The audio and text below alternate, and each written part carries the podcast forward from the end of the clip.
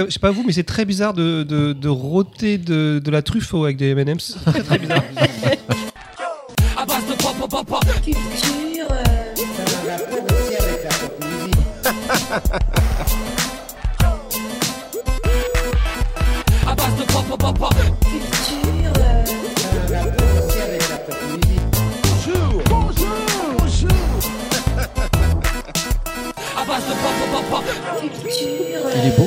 quoi, c'est un vrai sapin Ou c'est genre le sapin qui. un- non. Ouais, c'est un sapin en plastique. Ouais, mais, Ouais, mais on c'est fait plus les vrais le sapins parce que franchement, pauvres couper sapins, un sapin pour. euh, Oui, ouais. Après, ceux qui ont un jardin, il y en a qui le, qui le sortent et qui le remettent. Ou qui décore le sapin qui est planté dans le Qui jardin. le remettent. Bah non, si tu le coupes. Si, il y en a, non, sans le couper, il y en a qui le, avec les racines. Ah ouais, ouais, faut être Mais oui. Euh, ouais, non, c'est chaud là. Mais non, mais il y a, il y a des gens qui font ça. Mais ils vivent dans- avec euh, 8 mètres de plafond, comment ça se passe? Mais bah, je pense qu'ils peuvent faire ça pendant un certain nombre d'années. Après, si le sapin devient trop grand. De euh, toute façon, de- je pars du principe que tu ne peux pas avoir un sapin si t'as un chat. Parce que les chats et les sapins, c'est c'est un peu comme. euh, Parce Eh que ben, t'as moi, un je chat suis pas d'accord. Moi j'ai eu un chat. Et je peux te dire, bon après c'est un faux sapin. pas le, T'as un sapin pas le bordel. Oui, j'ai un, bah, un faux, mais j'ai un sapin. oui, mais donc t'as pas un sapin que tu déracines et que tu re- replantes. Ah bah non, c'est la, la déportation, je fais pas ça moi. Une déportation de sapin. Non, au bout d'un moment, il faut un peu respecter les gens et leurs Je suis désolé, traditions et puis exactement. euh, d'où ils viennent. Et euh, à la limite, si tu prends un sapin, tu prends juste le haut du sapin, comme ça tu prends pas trop. Non, moi, je- tu prends juste l'étoile, l'étoile du sapin, c'est tout. Tu Après, tu la poses où tu veux. Est-ce que c'est pas le, le moment parfait pour dire bonjour? T'aimes bien faire ça. J'adore. C'est toi qui coupes. hein, C'est putain, mon truc, ouais, j'adore vous Bon couper. bah. euh, Bonjour. Bonjour. Bonjour. Bienvenue les t'adores, gens. t'adores Bienvenue les gens. welcome, welcome. Ouais, dans le dernier podcast de l'année. Le dernier, Ouais. l'épisode que vous écouterez peut-être à Noël quand vous aurez réussi à vous échapper de votre soirée en famille. Ou bien si vous n'avez pas de Vous famille, serez- vous êtes tout seul. Vous serez Voilà. planqué dans les toilettes en train d'écouter le podcast pour rigoler. C'est c'est déprimant ce que vous dites. Soit on a une famille avec un oncle, un oncle alcoolo à la limite nazi et l'autre c'est t'as pas de famille, t'as pas C'est d'amis. ça que tu vois dans les films. euh, Bah, c'est- tu tapes sur les clichés, c'est normal. Ouais. Ouais. Ouais, ouais. ouais. ouais, je suis fatiguée. Moi, Ouais. l'organisation de Noël, c'est fatigant, tu vois. c'est- c'est- Ça fait plaisir parce qu'on sent qu'il y a du monde autour de la table. Ouais. Eh ben, si on commence pas par euh, bonjour, monsieur. euh, bonjour, Bonjour, bonjour Comment à tous. Est-ce qu'on fait, Bah, ferait par le bonjour par ordre de. euh, Alphabétique. Non, de taille de cheveux. Ah. bon, je Enfin, attends, il y, a- bagarre quand même. Il y a bagarre entre Meg et Choco. Il y a un départ, un départ ex là, c'est clair. Ah, je me suis pas encore. Ouais, ouais, ouais. Du coup, c'est, bah, du coup, ça marche. Bah, bonjour, voilà, c'est Meg. moi. Eh ben, bonjour à tous. Salut, ben, mon bégounet. Bonjour. fait plaisir. Officiellement, donc chroniqueur Voilà, euh, pour la- annuel. Ça euh, y est, c'est officiel. C'est ton premier épisode de Noël. C'est mon premier épisode de Noël. Ouais. Et, j'ai la euh, pression de ouf. J'ai préparé une chronique, j'ai peur.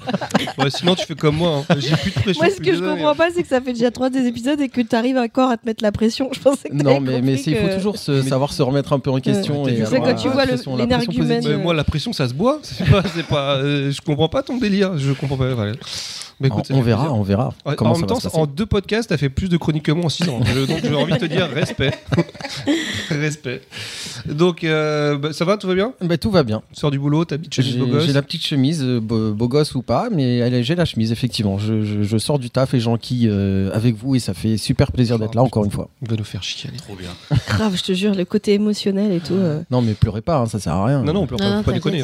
Bon, alors, du coup, on fait pousser les cheveux. Ouais, on va sur, bah, sur ta, ta droite. Eh, eh, que t'es le troisième mec. Hein. ah Bah oui, c'est vrai. Euh, longueur de On parlait de pousser les cheveux. Ouais. cheveux, mais là on parle de perdre aussi. Donc alors Baldwin. Non, non, bah, Ouais, du coup, là, on est sur Choco, là. Ouais. oui, Choco. Euh, bah, oui, moi ça va, ça va. Bonjour tout le monde. C'était quoi la question? C'est Comment ça va? Ça- J'ai l'impression d'avoir déjà entendu Et, cette et, ça. et, et attends, tu nous as préparé une chronique qui n'est pas en lien avec les jeux vidéo. C'est-à-dire que tu n'as pas fait Non. Noël et les jeux vidéo. Mais en vérité, ça, ça devient un gag. Si on regarde toutes les émissions, j'ai pas fait tant que ça sur le jeu vidéo. Si, Non, Clairement, des fois, là, tout ce qui était euh, mise en scène. dans le jeu Euh, vidéo. Non, Si, non, si. non, pas forcément. Non, mais là, t'es clairement dans le déni, mais c'est pas grave, on va pas te. Non, mais euh, bah, écoute, on- de- je, je demanderai à Punky de faire des stats. Est-ce que tu Mm. écoutes les podcasts Ah, mais je peux trop faire des chroniques sur. euh, Enfin, je peux trop faire des stats sur les Non, chroniques. pourquoi si tu je dis ça va récupère- faire des camemberts tout le temps Oh là là, ça y est, il est parti. Il a deux autres commencer. Eh, je pourrais faire un taux de pourcentage Non, tu de, te calmes. de- Voilà, de c'est- c'est type parti. de chroniques que tu as fait. Tu te calmes. Ouais, mais les miennes, elles sont Il y en a deux. iconiques. Ouais, ça- Elles non. sont iconiques. Alors, On s'en souvient. Quand tu fais un camembert et que tu es en dessous de 2-3%, euh, tu vois pas grand chose. donc ça sert à rien de. tu Ouais, vois. Mais transformé euh, en courbe. Ouais, que. Non, on va vers un camembert sur son. euh, où on note ses absences, justement, de chronique.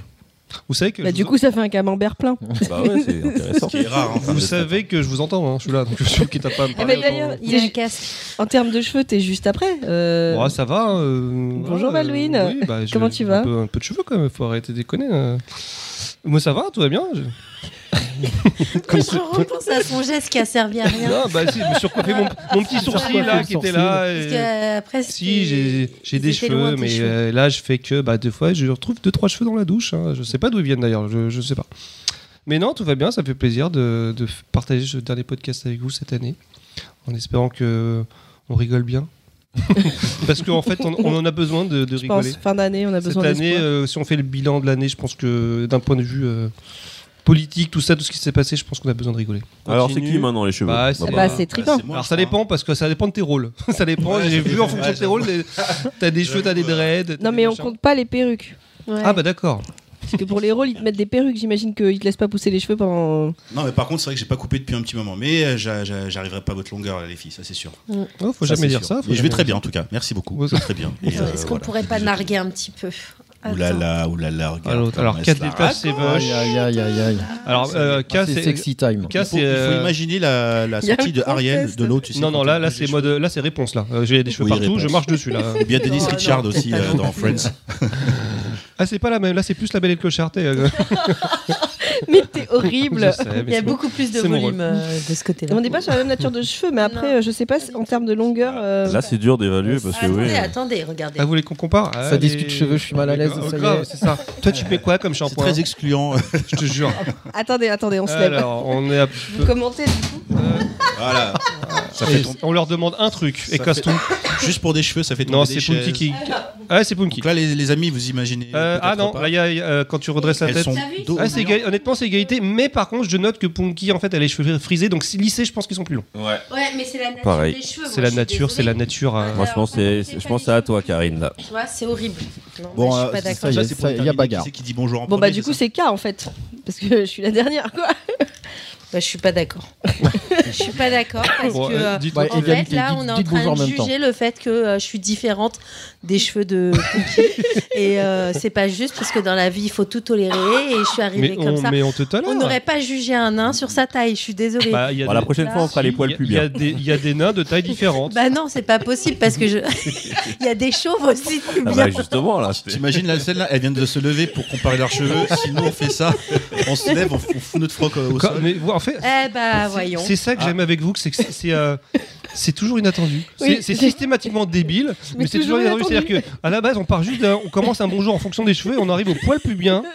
Je sais pas, où ça a dérapé, je ne sais bonjour, pas. hein, C'est-à-dire qu'on a toujours. C'est-à-dire que le, ce tour de table pour dire bonjour, ça a pris 20 minutes déjà, c'est une chronique. C'est ça. C'est pour ça que je fais pas de chronique. On parce est que- sur 10 minutes de bonjour. Du coup, bonjour, K. Bonjour, bonjour. Tu vas bien Est-ce que tu veux parler Bah- de- de- du temps que tu as mis pour te garer ou est-ce qu'on laisse ça en, en attente ou est-ce que tu Euh, veux on vraiment va ton laisser sac ça maintenant en attente.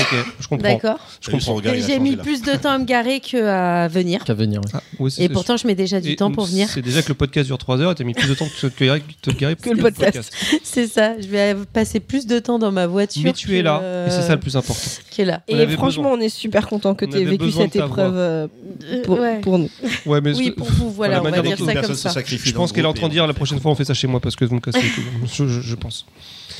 Avec le jacuzzi, ça pourrait le faire. Il n'y a plus Ouais, mais le il faut- jacuzzi, il c'était chez mes parents le jacuzzi. Ah oui, et c'est puis en vrai. hiver Maintenant, il n'y a c'est plus qu'une piscine, mais. euh, ouais une piscine olympique avec Chez plongeoir moi, de si 6 tu veux, je te prête ma baignoire et je, je souffle dans une paille et ça te fera des bulles. Non, mais- tu te mets une bassine, tu mets des guêpes dedans, ça, ça, ça suffit. Une nouvelle version de, de, de, de Frenchy Shore, mais euh, avec une sauce un peu Ah, plus. oh là, j'ai euh, l'impression qu'on va devoir en parler de ce truc-là.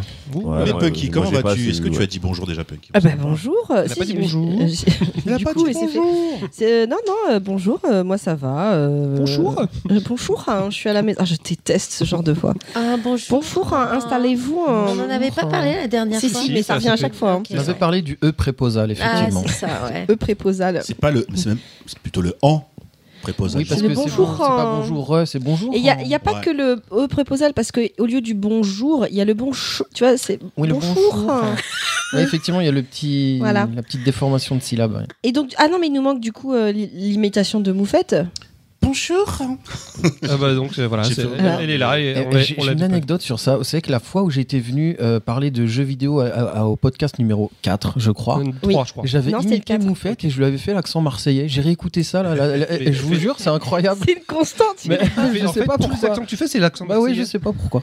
C'est le seul qui l'a. Tu vois, même là, t'étais à deux doigts de. Ouais, je sais, je sais pas Ça a pourquoi. l'air je- parti. Hein.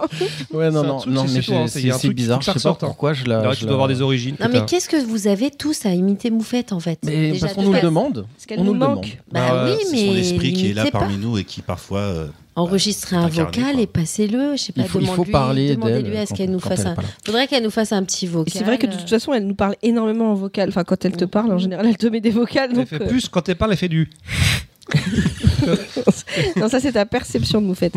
bon, les enfants, euh, après ce mémorable Bon, bonjour de bisous, 40. à, bisous à Moufette. Bisous à. Moufette, bisous oui, Moufette. bisous à Moufette. Alors normalement, selon, selon ses dires, elle devrait être parmi nous en janvier pour les auditeurs qui, qui l'attendent. Oui, oui, c'est prévu, exactement.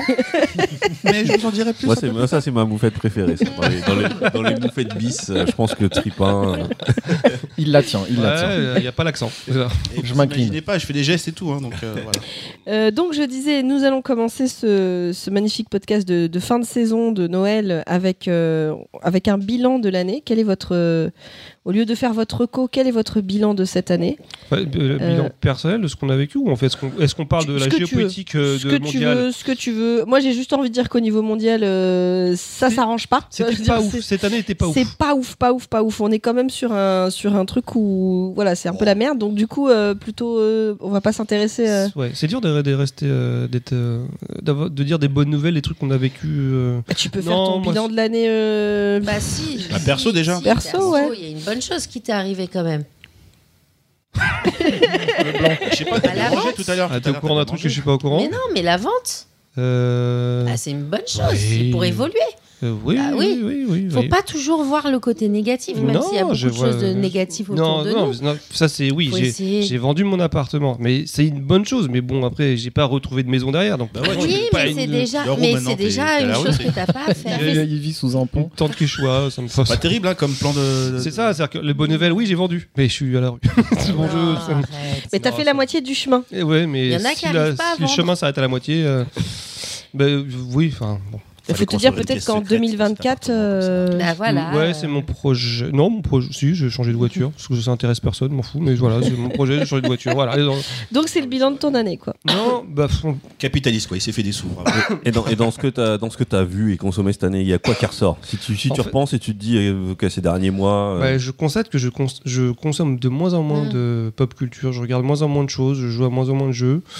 Euh, je sais pas si c'est une espèce de ras-le-bol ou il y a rien qui m'intéresse ou, euh, ou je suis un gros blasé de la life. Je- J'en ai aucune idée, je sais pas. Donc euh, je j'ai l'impression que je, je stagne. C'est triste.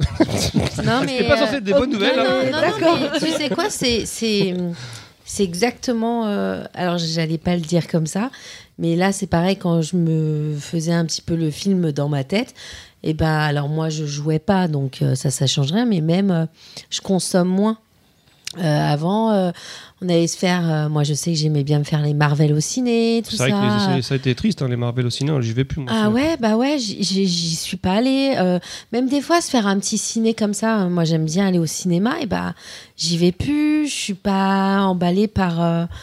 je suis, je suis pas trop emballée, donc ouais, c'est un peu tristoun quoi. Un podcast euh, signe de la joie, j'ai envie de te dire. Là. Clairement. Non, mais après, après voilà, mais c'est vrai que point de vue pop culture, est-ce qu'on n'est pas trop pris par le travail ou euh, je sais pas ou effectivement, Bah, moi je sais que la télé. euh, euh, la télé en, en général, hein, je la zappe, elle fait plus trop partie de mon Clairement. quotidien. Est-ce que c'est parce que bah, il y a eu tellement des choses un peu anxiogènes qui sont passées dessus et qui fait que euh, bah, allez hop, on- la télé on met de côté ou je sais pas. Après, ça peut être. Moi, je sais que le boulot a pris une énorme place. euh, bah, c'est clair, si t'as moins de temps, forcément, tout de suite. Ouais. euh, donc voilà. quoi. Bah, nous, après, on a une bonne raison d'avoir moins de temps. Mais moi, je trouve qu'au contraire, ça a été positif dans le sens où je consomme moins, mais je Mieux. consomme mieux. Effectivement, je consomme beaucoup moins de merde parce qu'avant, j'avais une tolérance euh, euh, au caca euh, extrêmement importante. mais quand t'as plus le temps, je reste un épisode maximum deux et après, je passe tout de suite à autre chose. Et, et en fait, j'ai le sentiment d'avoir vu plus de choses de qualité que les autres années. bizarrement. Tant mieux, justement. Donc, C'est- alors, Je pense que c'est c'est ce qu'il faut faire. Peut-être consommer, consommer moins, mais mieux. Eh ben, comme, en fait, je suis dans la tendance, euh, je suis dans la tendance écolo, c'est ça. Ouais, y a- y a- Mais, y a euh, qui fait ça. Donc, toi, l'année pourrait plutôt. Ouais. Euh, bah écoute, euh, moi, euh, moi l'année est positive. hein. J'ai un petit loulou qui est, qui est rentré à l'école, donc on a arrêté la nounou et euh, du coup, les, le- le- du coup, je peux vous dire que ça va quand même vachement mieux dans la vie. Enfin, J'ai l'impression de revivre hein, parce que j'avais un peu l'impression de mourir. Euh, donc, donc là, je, je redécouvre la vie. euh, On va au resto et tout. C'est- waouh. Donc il y a ça. ça se passe super bien avec le petit loup. On s'éclate. On commence à lui partager. Commence à regarder des trucs avec lui, euh, tu vois. euh. Bah oui, bah, int- il a le côté curiosité qui commence à. Ouais, ouais, à par exemple, grandir il, avec a, lui, donc, euh. il, a, il, adore, il a adoré vice versa. et très, très, très bien pour parler des émotions avec un, avec un jeune enfant. Bon, on- j'ai fait peut-être l'erreur de lui montrer un conte de Noël où il y, a- où avait Akira, Scrooge avec les trois fantômes, tu sais, le futur, le passé, le présent. Ouais, mais moi, je me souviens qu'il m'avait beaucoup marqué. Moi, je alors, vu que je suis très vieux, pas de commentaires. Moi, j'ai découvert euh, le Scrooge de, donc, de Disney à l'époque, avec euh, Picsou, etc. Et en fait, moi, Bah, c'était. en- c'est- celui, C'est qui- c'est celui celui qui qui l'a vu. regarde. ouais. Sauf que moi, c'était en, en- en livre audio. Et c'est. Parce que moi, c'était en noir et blanc. C'était, c'est, en fait le, le- euh, c'est complètement différent. C'est-à-dire qu'en fait, t'as juste le son, t'as les voix, mais en fait, Ouais. tu te fais tout ton. Tu te fais ton film toi-même. Exactement. Et ça, m'avait, génial. ce qui m'avait traumatisé, moi, c'était le. À un moment donné, t'as un fantôme qui arrive et t'entends juste le bruit des chaînes. Oui, c'est le. Et ça, ah, ça c'est. le- ça, le premier, c'est Dingo en fait. C'est lui qui a les me- je chaînes. me souviens plus, mais genre, genre, en fait, la manière dont, il est amené, en fait, t'en- t'en- attention, j'ai, pas l'image forcément, et je me souviens que ça m'avait, ça m'avait trauma- traumatisé. Alors, ça. ce- celui-là, justement, il, le son peut faire peur, mais comme c'est dingo, il fait pas peur. Oui, mais quand t'as pas l'image. Par contre, oui, c'est sûr. Par contre, lui, ce qui l'a traumatisé, c'est le, le fantôme des Noëls futurs. Parce que euh, dans l'histoire, pour, alors pour ceux qui ne se souviennent pas, c'est quand même un conte de Noël classique où tu as Scrooge qui est euh, interprété par Picsou, qui est donc le méchant euh, qui paye pas son Ah oui, d'ailleurs, employé. c'est euh. c'est assez marrant parce qu'en fait, c'est les personnages de Disney, comme si c'était des acteurs qui interprètent. ouais, c'est exactement ça. qui, qui joue des qui joue euh, voilà et donc son employé c'est Mickey bien sûr que, qui, qui, qui l'arnaque jusqu'à la mort qui est pas généreux pour un sou et tout et en fait t'as t'as- t'as son ancien associé qui est mort donc celui qui avait les chaînes qui est Dingo qui vient le voir et qui lui dit t'as été méchant cette nuit trois esprits viendront te voir faut que tu les écoutes ou sinon tu vas te faire niquer. Enfin il dit pas tout à fait comme ça mais grosso modo t'as le fantôme des Noëls passés qui est interprété par euh, Jimmy, Jiminy Cricket Ensuite, tu as le fantôme des Noëls présents qui est interprété par un géant que je- j'avais jamais vu. C'est pas patibulaire, un truc comme ça, non? Non, non, non. C'est le fantôme de Noël futur patibulaire. Et celui-là, en fait, il est flippant, mais partout parce qu'il est là pour amener la peur. Pour te dire, si tu te comportes pas mieux, tu vas brûler dans les flammes de l'enfer. Et Mini Kaiju, euh, le fantôme de Noël futur, euh, on a dû. Enfin, tu vois, tu vois quand t'as merdé, parce qu'il en parle pendant tous les jours, non-stop. C'est pas une non-stop. question de merder. Et comme je te dis, c'est Mm. c'est aléatoire. euh, C'est aléatoire. Enfant, parce que, hein, regarde, Mini Kaiju a aussi complètement tripé sur un aspirateur qui a absorbé la, la queue d'un lézard. Et Oui, c'est vrai. il a- Dans son focus était que là-dessus. Oui. Il y a un moment, euh, c'est bon aussi pour l'enfant de. Justement, tu parles de contrôle des émotions. Tu parles de vice versa, c'est le premier mais truc qu'on t'apprend. mais ce que je veux dire par là, s'il peut pas savoir ce qu'est la peur, bah, Ah bah là, il, qu'il puisse la gérer euh, il l'a En su. fait, ce qu'il faut, c'est juste. Effectivement, il n'y a pas de foiré, pas foiré. Bien sûr, tu lui mets pas un truc euh, moins de 16, tu vois. Le retour. Mais tu lui mets un conte d'enfant, alors certes, peut-être qui, pour lui, lui a, a engendré un petit peu des, des, des, des sentiments qui, qu'il Mais qui connaissait qu'il pas. apprend des La peur. très, très- ah, oh, excusez-moi, appréhendait pas. Mais il y a un moment, bah, tu vas pouvoir mettre un mot sur cette émotion et lui expliquer et lui dire qu'effectivement, des fois, il y a des choses qui font peur, mais qu'il y a toujours moyen de trouver des solutions pour euh, gérer cette peur et, euh, C'est et les faire en réactions qui sont importantes. Quoi. Parce Mais que de oui, la en peur, fait, de la c'est- peur, il y a, ça a amené- en fait, ça, créent de la peur. ça a amené énormément de conversations parce que du coup, euh, il a vraiment voulu comprendre l'œuvre et donc on lui a beaucoup expliqué c'était quoi le fantôme de Noël futur, c'était quoi son rôle par rapport à ce monsieur Scrooge et en fait qui montrait pas forcément ce qui allait arriver mais ce qui pouvait arriver s'il continuait à avoir un, mauvais comportement et que en fait justement il était là pour lui faire peur. Ensuite on lui a bien rappelé que c'était pour un vieux monsieur. euh, méchant, etc. Donc il y a toute une conversation sur euh, le bien, le mal. euh. C'est vrai que au final c'est plutôt positif, mais quand tu quand tu as un soir où il n'arrive pas à dormir parce que il te le répète, tu dis oulala, comment je vais passer le, le cap de cette épreuve quoi. De Après, toute façon, il était, à, il était à jouer au fantôme tout à l'heure, il essayait Oui, de faire peur. il, a essayé de te faire peur avec des ouh. Ça a marché euh, J'ai vu un drap avec des cheveux en dessous, je me suis dit, En plus, la tête du drap, forcément, Ouais, ouais. j'avoue. et ta résolution pour le coup, Balloon Un peu moyen cette année, euh, plus de cinéma, plus, plus, plus machin, plus- bref. Non, mais rien T'as t'as même pas été, euh, t'as même pas parti, enfin, t'as pas Si, été t'as voir ni euh, concerts. Barbie ni Oppenheimer. On va dire que c'était un peu l'événement Non, année. euh, je les ai vus en. Je les ai pas vus au cinéma. Au cinéma. C'est vrai que cette année, maintenant que tu me le dis, j'ai fait pas Ouais, mal de T'as concerts. fait des concerts. J'ai ouais. fait pas mal de concerts. Ah bah et ça, c'est. une année plus musicale. Merci de me Ouais. remonter le moral. J'avais complètement. Ouais, Et non, et 2024, c'est pareil. Je, je, je vais, je, re- je retourne voir Coldplay à Lyon, là, j'ai hâte. Mais Ah, non, c'était année des concerts pour moi, donc j'ai découvert pas mal de choses. Moi aussi, j'ai fait pas mal de Qu'est-ce que concerts. t'as fait comme concert d'ailleurs justement? Oh, bah, j'ai fait Hans Zimmer, John Williams, euh, Coldplay. euh, j'ai fait Muse, j'ai fait. euh, J'en ai fait 4 ou 5, 5 ou 6, je crois, un truc comme ça. donc, C'est euh, pas mal du tout. Alors lequel t'as le plus marqué? Ouais, Hans Zimmer, ça fait deux fois que j'y vais. C'est quand même pas, euh, pas mal quand même. Et euh, Muse au Stade de France, euh, pas mal aussi en fait. C'était ton premier stade de France pour un concert? Non. Non, je commence à avoir une certaine expérience en dedans. Du coup, euh, qui, à qui le tour de faire son Bah, bilan Beg, il est en train de dire qu'il avait fait des concerts lui aussi. Ouais, moi j'ai fait En que quelques concerts. Alors, moi j'ai un bilan un, peu particulier. Je vais venir au concert euh, juste après, mais moi j'ai eu, j'ai mon rapport au cinéma surtout a pas mal changé cette année parce que en début d'année, moi j'étais, j'étais hospitalisé, comme vous le savez, donc ça, ça a duré sept semaines. Sept semaines, ça peut paraître un peu pas grand chose dans une Non, vie. c'est long. Euh, si, c'est Mais au final, même, à l'hôpital, c'est quoi. interminable. Surtout l'hôpital. C'est interminable. Donc euh, en sachant que j'étais intubé, etc. Donc je pouvais pas parler. et T'étais j'étais intubé pas... Ouais, je le suis toujours. Non, j'étais pas autonome au niveau de la respiration. Et donc du coup, ce qui faisait du bien quand j'étais à l'hôpital, c'était quand ma femme venait à l'hôpital et qu'elle amenait son PC et qu'on regardait un film. Et des films que j'avais déjà vus, la plupart, euh, ça, pour ça- la plupart. Ça sent vraiment un pitch de film de Noël que tu racontes là. Mais Je pas du tout. un- Grave. non, non, mais Si, si, non, mais je a vous un- raconte vraiment comment c'était dans une ville du. Texas ou un truc comme ça Non, Si, pas du ça- tout. À la recherche de la connexion internet Et pour et- pouvoir voir le et il y, film. a un- il y a un film qui m'a fait énormément de bien à l'hôpital. Vous allez vous foutre de ma gueule. Attends, hein, vas-y, on va essayer de, le trouver. Bah, vas-y, cherche. C'est un film de Noël C'est un film Non, d'action pas du tout. C'est un film Un d'action. film américain.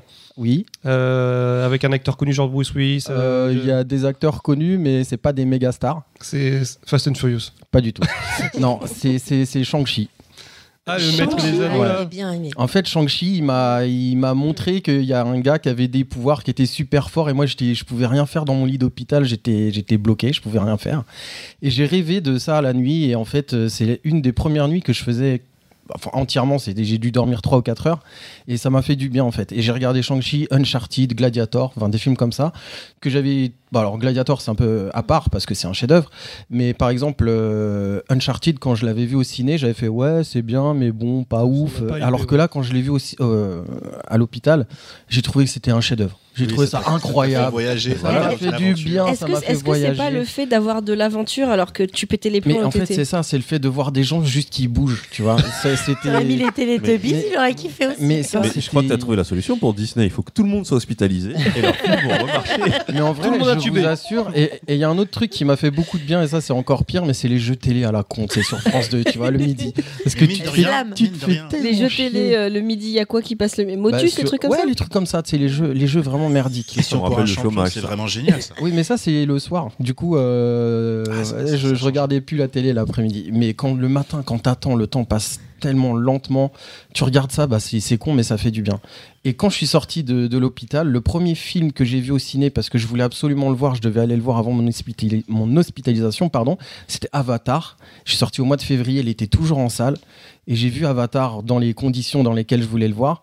Et, et honnêtement, c'est, c'est, ça a été pour moi. Mais, mais un truc incroyable de, de vivre ça, vraiment. Le Avatar 2, là, Ah bah, la voix de j'étais pas hospitalisé, mais ça m'a fait le même effet. Hein. Et c'est, c'est- ça faisait très longtemps que ça m'était pas arrivé et, et ça a fait beaucoup de bien. Et j'ai, bah, du, du coup, je suis pas mal sorti. J'ai fait beaucoup de cinéma euh, c- cette année. J'ai fait aussi des concerts, du coup. Et j'avais, j'ai, j'ai fait un concert, deux concerts dans le- la même journée. fin février, j'ai fait la symphonie Final Fantasy pour la troisième fois de ma vie. Wow. Donc ça, c'était carrément cool. Et l'autre, c'était quoi Et le soir, c'était Gojira. Ah oui. Donc rien à voir. C'est un groupe de métal, euh, death metal, euh, voilà. Ah, bon. C'était pas la même ambiance? Pas du tout, mais bon, du coup, euh, j'étais encore très fatigué parce que je sortais à peine de l'hôpital, mais j'ai quand même réussi à faire deux concerts le jour même. Et le troisième concert que j'ai fait, qui m'a vraiment, pour moi, le concert de l'année, c'était Offspring, quand même, un, un groupe des années, on va dire, Ils 90. existent encore. hein. Ouais, mais je vous assure que quand euh, Encore. j'avais Offspring peur, Ouais, j'avais peur. ils ont- Mon ils ont 60 piges, hein. adolescence, Ils ont leur succès. hein. Ils ont J'étais 60 adolescente piges. quand ils ont fait leur album. Et c'est le meilleur concert presque pas de ma vie, parce que j'en ai fait des très bons, mais alors franchement, en termes de patates, c'était incroyable. Ils ont une patate, les mecs, et c'est un vrai show à l'américaine où il y a des drones qui tournent dans Bercy, ils te jettent des t-shirts avec des lances, euh, des lances t-shirts, je sais pas comment dire. Ça jette jusqu'au bout de la salle et tout. Enfin, c'était incroyable, une ambiance de fou. Et j'ai fait Muse avec euh, toi. Enfin, j'étais pas avec toi dans les gradins, mais on était ensemble au concert. Donc ça, c'était cool. Et, et ouais, effectivement, mon rapport au cinéma a beaucoup changé. juste, T'étais avec lui, mais de quoi t'as eu honte et tu l'as Non, non, en fait, on Non, était au même fait, concert, mais on n'était pas ensemble. Oui, on était euh, il y avait Clad aussi. Ouais, on Avec s'est retrouvés ensemble On euh, juste avant. On avait tous euh, euh, des places pour le concert, mais tous, tous un peu séparés.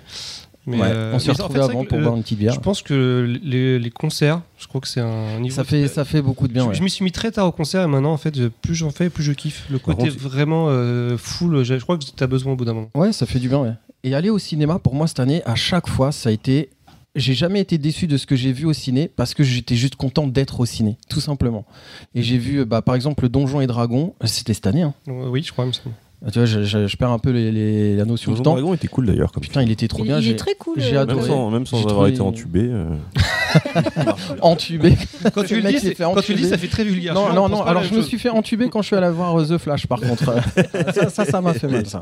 Mais voilà mon, mon, mon, mon bilan à moi, quoi. C'était C'est pas du même côté. Simplement le, le- ouais, On se le rapport. euh, on se fait le- entuber par là, nous. le fait d'être au ciné et d'être juste content d'être au ciné quoi vraiment c'était ça mon Bah, c'est beau mon bilan c'est vrai que le beau. ciné, on est dans les plateformes et tout. Enfin, nous, euh, nous de toute façon, euh, avec notre mini kaiju, on a beaucoup moins l'occasion d'aller au ciné. C'est vrai que.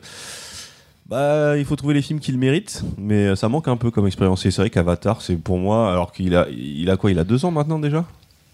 Maintenant, Euh, il non, est sorti il a- l'année Non, dernière Avatar, il est 14 sorti, décembre ouais. 14 2022 décembre l'année dernière. Ah, Exact. c'était euh, ok. Bah, j'ai l'impression que c'était sorti il y a longtemps parce qu'il me manque déjà ce film, Euh, l'expérience salle. Et euh, mais euh, mais oui, non, non, très très bien. Euh, Ouais. c'est- Et tu- c'est c'est autour de qui là? Dans les, moi, juste pour, pour- et après je termine là-dessus dans les expériences de l'année euh, que j'ai vraiment vraiment kiffé. Enfin, parce que c'est un truc humain. J'ai- J'ai découvert un petit resto sur Paris avec qui on se, on se retrouve avec des copines euh, là-bas. On se voit pas souvent, genre une fois tous les trois mois et on se retrouve là-bas. Euh, c'est un petit truc avec une petite carte, truc familial. Et en fait, euh, ça faisait plusieurs fois que j'y allais, mais là, c'est la première fois où je suis venue, où la, la patronne n'arrêtait pas de nous dire, mais quand il y a le pianiste, c'est ouf. Donc on y a été euh, pour la première fois avec le, le, le pianiste. Donc faut imaginer une toute petite salle, le mec vient, joue, fait participer tout le monde. Et donc on s'est tous mis à chanter. Euh, Il y avait un mec dans la salle qui a été euh, chanteur d'opéra russe, donc le mec chantait en cinq langues différentes. Il En a même temps, c'est chaud là. non mais il était capable. Il a chanté une chanson euh, parfaitement en russe. Il en a chanté une autre en italien. Enfin, et avec une voix mais euh, à tomber par terre. Euh, donc le pianiste qui vient de Louisiane, euh, de ouf. euh, il m'a, il, a repéré ma voix. Il m'a fait chanter de la soul. Il s'est, il- enfin, les musiciens, j'adore. Il s'est mis sur la bonne clé et tout pour que je puisse chanter avec lui. C'était trop bien. Il a fait chanter mes copines euh, aux larmes. Il a fait chanter un couple d'Espagnol. Enfin, c'était ouf. On est resté jusqu'à la fermeture.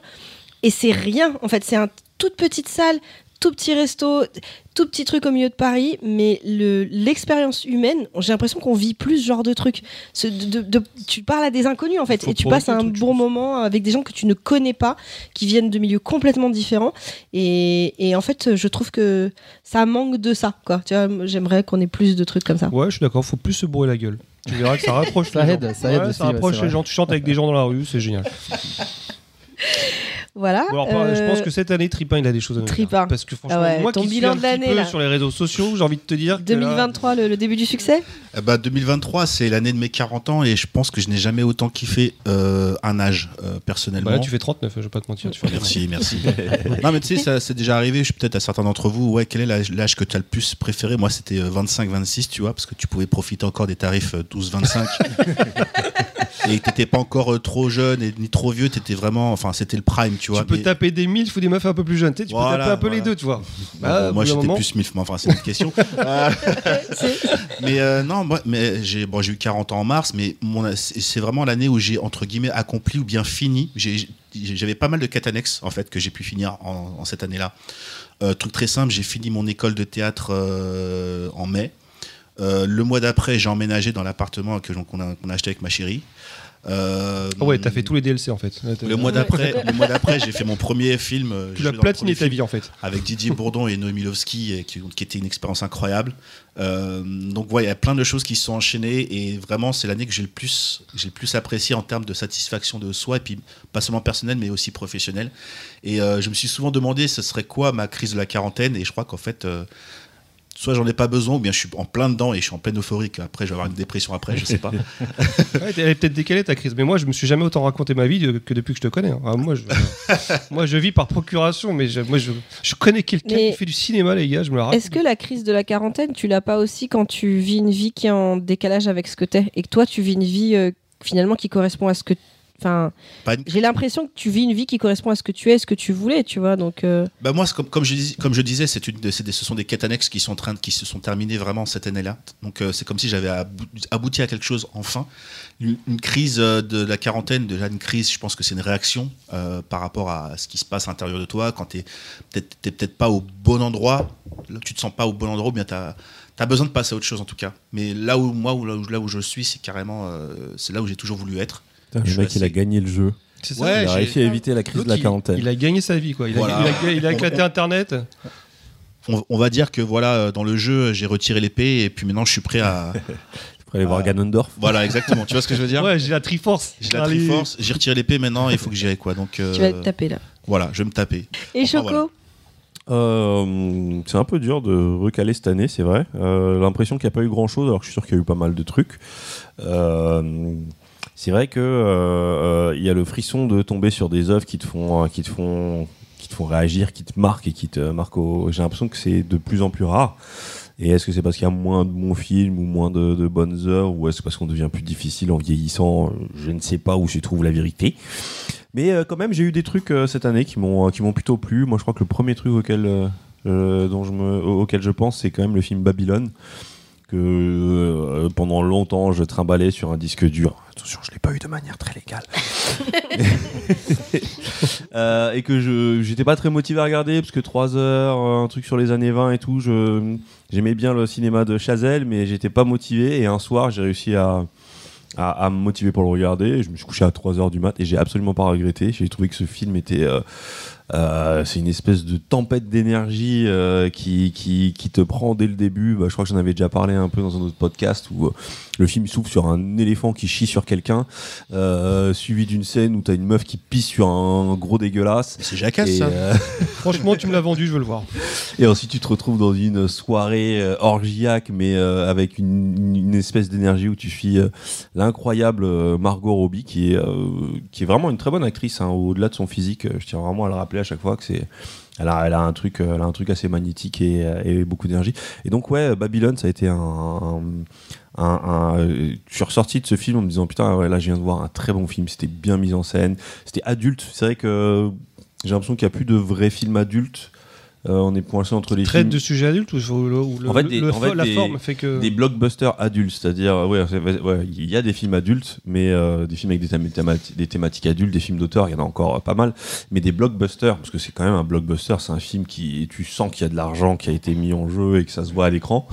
Mais euh, j'ai pas encore vu par exemple le Scorsese, mais ça a l'air d'être le cas quand je vois les images de, euh, de Killer of the Flower Moon, ça me donne vraiment envie parce que j'ai l'impression de voir du vrai cinéma avec des thématiques adultes, mais en même temps un sens, euh, un sens visuel du spectacle, une envie de générosité et pas juste. euh, et c'est ce qui me manque un peu, ouais, ce cinéma, euh, ce cinéma qui se donne les moyens, mais qui en même temps euh, bah, décide de s'adresser aux adultes. Parce que c'est vrai qu'on a été, bon, on en revient souvent à Disney, Marvel et compagnie, mais mais euh, il y a eu une disparition des séries B et du et du blockbuster d'adultes qui moi me manque beaucoup là. C'est vraiment un truc que je vais. Ah, je suis d'accord aussi. hein. Alors, je Ça, peux- ça, c'est le genre de truc qui doit faire du bien à Hollywood euh, d'aujourd'hui là, qui, est- qui a plus trop le vent en poupe en ce moment en termes de créativité, d'originalité. euh. Ouais, bah ouais, ouais. Alors que c'est des trucs qu'on retrouve un peu sur les séries, même si les séries elles commencent à tourner aussi en rond et, euh, et, euh, et à devenir très industrialisées. Mais euh, ouais, non, ne serait-ce que moi, j'ai envie de me remater des polars. Alors moi je te conseille parce que je rebondis un peu sur ce que tu dis et ça sera ma reco on va dire vu que moi aussi le blockbuster me manque un petit peu j'ai été voir Godzilla Minus One Ah, bah. Et honnêtement, ça fait vraiment du bien. Franchement, c'est alors c'est un film japonais qui traite de Godzilla. C'est vraiment sur le traitement d'origine et euh, alors c'est un blockbuster, on va dire, dans le dans, dans, dans la forme. Sauf qu'en termes de budget, on est loin des blockbusters américains parce qu'il fait 15 millions de dollars, ce qui paraît ridicule maintenant pour un film américain, mais c'est un film un film japonais. Et c'est euh, donc c'est un blockbuster japonais, mais tu vois vraiment l'idéologie complètement différente. C'est pas du euh, tout, tout, tout ce qu'ils mettent en avant, c'est les personnages. Enfin, si tu veux voir euh, Godzilla euh, se taper contre un mecha Godzilla, c'est c'est pas ça. Mais ça fait du bien parce que c'est vraiment un, un vent de fraîcheur. C'est vraiment les personnages qui sont mis en avant. Les scènes d'action, elles sont excellentes. Elles sont, tu sens que le budget, il est passé là-dedans, en fait. La puissance de Godzilla, ça n'a rien à voir avec les films américains. C'est. euh, Le- Est-ce qu'il y a un truc sur les. Parce que je sais que c'est un truc qui est connu des vieux Godzilla, c'est euh, l'ingéniosité pour faire ressentir les échelles de taille. Est-ce que c'est un truc que tu ressens dans ce film? Alors, l'échelle de taille, oui, parce qu'en fait, il évolue. En fait, à chaque fois, il grandit, etc. Donc, tu vois la différence, mais c'est surtout la puissance. C'est-à-dire que euh, ceux qui, euh, qui ont vu les films américains, en fait, bon, Godzilla, il peut envoyer des lasers avec sa bouche. Mm. Bon, ça peut arriver à plein d'autres personnes euh, propres sur elle, mais bon, lui, il crache des lasers avec sa bouche. Sauf que c'est voilà, ça détruit un immeuble, etc. Là, tu sens que euh, eux, ils pensent euh, non, Godzilla, c'est un monstre atomique. Et quand il, il crache, un crache un rayon, ça détruit la ville. Là, il y a pas de. Là, on voit les morts, on voit ils se font écraser, ils se font bouffer. C'est pas. C'est Godzilla, il est pas gentil. Ah bah là, tu me vends extrêmement ce film. Il, ouais. il- il est pas gentil. Là, il détruit en fait. Il y a pas de. Voilà. Il est- quand il quand il attaque, il y a plus rien. C'est l'annihilation complète. parce qu'on se rapproche de la philosophie d'origine de, de- Exactement. de Godzilla qui C'est une exact- métaphore de la, de la bombe atomique. C'est exactement c'est pour ça que quand il se vénère et qu'il envoie son rayon, c'est vraiment, c'est littéralement une bombe atomique. Tu vois, une explosion atomique. Il y a plus la ville qui est détruite. Tu sens vraiment que ce que tu disais, c'est l'idéologie. C'est c'est pas du tout le même traitement en fait. Et en fait, ça fait du bien parce que c'est- ça- c'est l'opposé. C'est même pas en décalage, c'est carrément l'opposé des, des blockbusters américains. Ça dure deux heures. Franchement, ça fait du bien. Tu peux le regarder. Je pense que tu vas passer un bon moment. Ah bah écoute, euh, je, vais, je, vais, je vais me regarder ça. Et euh, sinon, dans les autres trucs qui m'ont marqué cette année, bon, c'est beaucoup de trucs dont j'ai déjà parlé, donc je vais vraiment passer dessus vite fait. J'ai terminé Alan Wake 2 euh, euh, il y a pas longtemps. Euh, j'ai vraiment adoré l'expérience. La fin est un peu brusque, mais tu sens qu'il y a des DLC qui arrivent et euh, c'était cool. Et là, sur le Xbox Game Pass, j'ai été pris par un jeu qui m'a pris par surprise, qui s'appelle Roller Dome ou Roller Drome. Il t'a entubé? Ah oui, Voilà. oui, oui, oui. C'est un, un- en Ah gros oui. le, le principe est très simple. C'est tu prends Tony Hawk, tu prends Max Payne, euh, Pen Apple Pen, euh, Pineapple Pen. non, c'est euh, et en plus il y a quand même une trame scéna- scénaristique. C'est visuellement c'est très inspiré du rollerball des années euh, des années 70. Euh, en gros c'est des arènes où tu es à roller et euh, t'as des t'as des mobs à, à shooter. Et euh, C'est un jeu d'action. recharger-. Ouais, c'est un jeu d'action. Pour recharger, tu dois faire des figures. Et euh, tu peux ralentir le temps. Et c'est un jeu qui te met vraiment dans la zone, ce truc très agréable où tu fais euh, corps avec la manette. Enfin, même pas, la manette n'existe plus, c'est ton cerveau fait corps avec le jeu.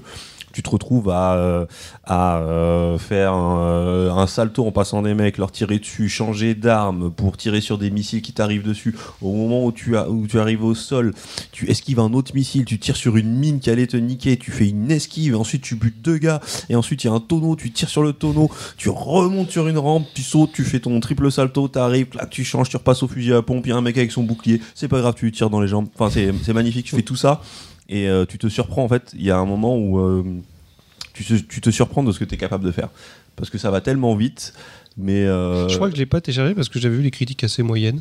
Mais en fait, faut pas sur critique, faut le lancer, c'est sûr. Oui, faut- Ouais, faut plus qu'il est sur lancer, le Game- à ton avis. D'autant plus qu'il est sur le Game Pass. Donc, euh, ça- Ouais, et c'est. euh, Il y a un autre jeu qui m'avait mis dans cet état l'an dernier, c'était euh, Sifu, où euh, Ouais. plus tu joues, euh, plus tu deviens meilleur. Et euh, le jeu, il est punitif, mais euh, ça fait plaisir quand tu y arrives en fait. C'est un peu comme la vie. Un peu comme la vie, ouais. Donc voilà, et puis sinon, euh, bon, je crois que je vais m'arrêter là. Il y a eu, il y a eu d'autres trucs cette année. Il y a eu. euh, Et en jeu, est-ce que je peux recommander le dernier dans lequel je suis tombé euh, sur mon portable? Ah, sur portable, vas-y, c'est quoi? C'est de- bah, c'est avec euh, Arcade.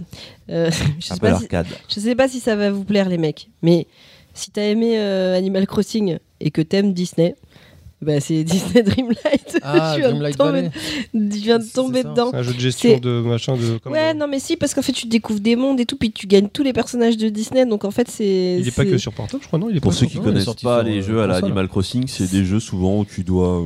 Tu, tu Alors, arrives dans un village. C'est des arrête jeux de résumer. capitalistes. Tu dois cultiver des navets. C'est des jeux capitalistes déjà, parce que et là en plus le chef du capitalisme c'est Picsou, donc tu comprends bien. Mais grosso modo, tu dois, t'as un monde, mais enfin dans Disney Dreamlight, j'ai- commencé il y a pas très longtemps, je suis vraiment tombée dedans, mais t'as plein de mondes différents euh, que tu ouvres au fur et à mesure, que tu essayes d'arranger, puis tu découvres des personnages et tu dois les aider dans des quêtes. Et, euh, et, puis, euh, et puis à côté de ça, tu peux faire ta maison, mettre des meubles, agrandir des meubles avec des trucs de la marque Disney, mais pour ça, il faut que tu ailles travailler pour aller gagner des sous, pour les donner à Picsou, qui est quand même un sacré voleur. Non, parce que franchement, son truc à 11 000 pièces là, hein, qui est juste un petit sac Disney, euh, faut pas exagérer. Et entre, entre Nook et euh. Picsou, c'est qui le pire? Euh, alors, Picsou, moins pire que Nook.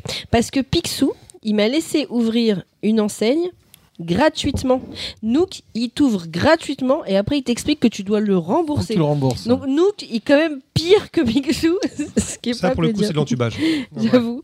Et euh, non, mais euh, je- moi, je, je, je kiffe parce que je kiffe. euh, Bah là, euh, je, je viens. En plus, tu peux choisir les personnages que tu vas voir. Là, j'ai viens d'aider le petit Rémi de Ratatouille, avec qui je fais de la cuisine et tout. Enfin, c'est c'est un petit kiff. Et en fait, ce que j'aime bien, c'est que bah, quand je prends la console, c'est un temps que je prends où je dois m'assurer que Mini joue pas dans les parages, etc. Là, c'est le portable, je peux l'ouvrir. euh, J'avoue, j'espère que personne du boulot écoute ça, mais ça m'est déjà arrivé une réunion qui dure un peu. tu sais, les mecs qui parlent, bon voilà, t'as rien à dire, tu commences Disney, tu vois, tu coupes le son, puis voilà. Euh, tu farmes pendant que. Je pense qu'ils écoutent, hein, là t'es mal. Non, j'ai pas beaucoup de gens du taf qui, Ouais. qui écoutent. Il suffit d'un seul. Ou Ah. que, quelqu'un te balance. Je voulais juste rajouter un truc parce que je voulais en parler. C'est que comme vous parliez de musique, ouais, c'est vrai que la musique a pris une place de beaucoup plus importante dans ma vie. parce que j'aime bien marcher, écouter de la musique. Et là, dernièrement, il y a Jossman qui avait, il y a deux mois ou un mois, qui a sorti, euh, sorti un petit EP surprise pour son anniversaire. Et EP? je, un EP, c'est un, c'est un album qui est pas officiellement un album. C'est euh, Il y a peu de chansons, non? Alors dans celui-ci, il y en a, il y en a 14, donc, euh, Ah, même, mais c'est vrai qu'il y a beaucoup d'EP où ça va être 4 morceaux, Ouais. 8 morceaux. Mais en gros, il n'y a pas la pression d'avoir à faire un album qui se suit et qui, était, qui a un thème.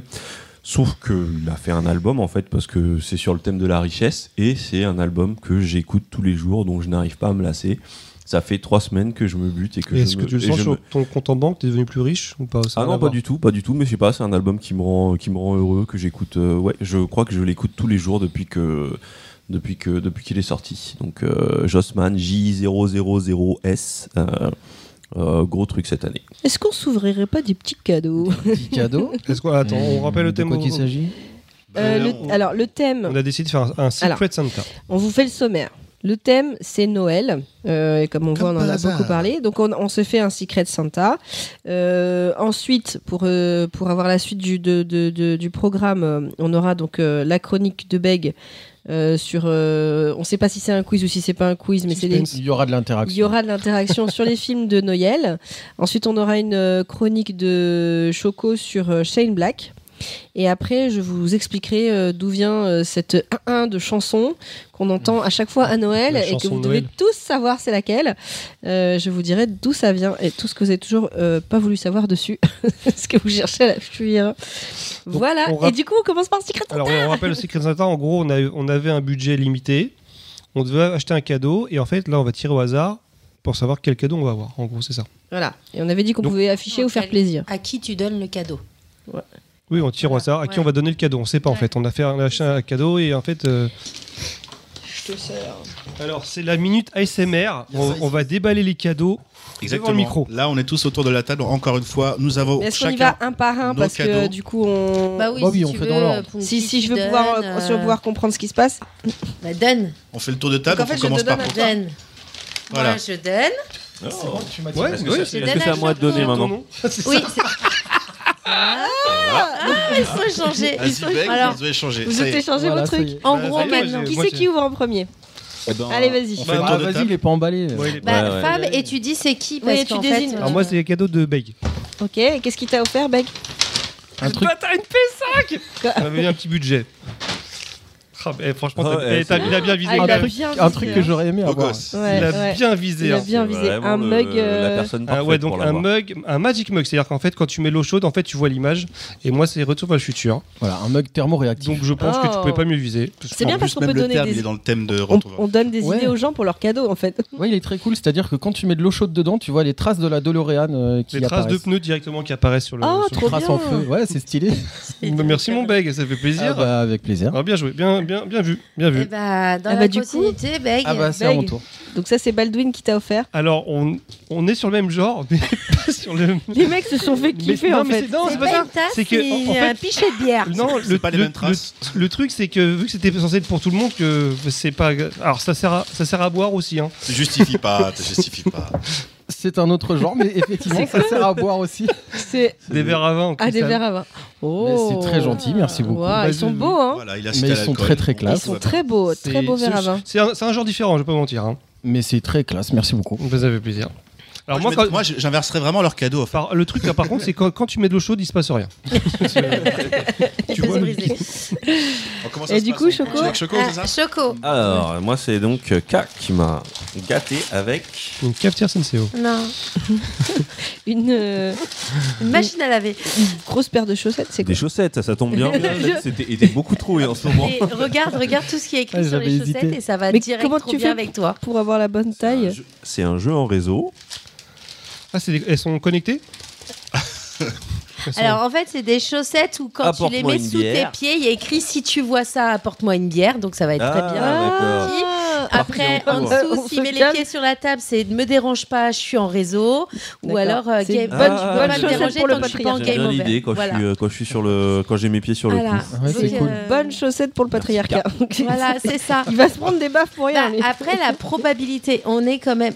Bah Il y a quand même pas mal de gamers. reçu, Mais euh, si, si, ça aurait pu aller. ça marche aussi avec moi. Bah ouais. Tu vois, ça aurait moins ça- marché avec Donc moi. on subit le patriarcat aussi. Ça se passe voilà. plus dans le sens là que dans le sens contraire. Non, mais je l'ai trouvé sympa. Et puis le message. Euh, Du coup, je continue. Je Ah bah vas-y. Ok. Allez, Ah, c'est Eh donc ben, c'est j'ai de reçu choco. De choco pour le coup. Mais je pense que ça va super bien t'aller. C'est vrai Parce que je sais ce que c'est. Mais ce je... sont des chaussettes avec marqué. tu Non, verras, mais je c'est pense génial. qu'il a, sans le savoir, il a super bien choisi. Oh Escape game carrément. Oui, mais regarde la destination. j'ai- Au cœur du Cool. Japon. Bah ouais, c'est pour Ah moi. bah ça. voilà, tu vois. Trois enquêtes de Super. 45 minutes. Oh, mais c'est ah, avec avec Claudia, ça va être cool là. Va jouer à ça ensemble. Oh, eh ben c'est top. Moi franchement, j'ai un peu c'est- pas que j'allais dire j'ai un peu honte du cadeau que j'ai offert. En fait non, j'ai pas honte. J'ai juste hâte qu'on l'ouvre. C'est moi qui vais l'ouvrir. donc. Mais vas-y, vas-y Car. Bah, moi, j'ai celui de Punky. Alors moi j'ai fait un medley, un medley de petites choses parce que Non, en fait, ça va être euh, une liste pour faire un Word. euh.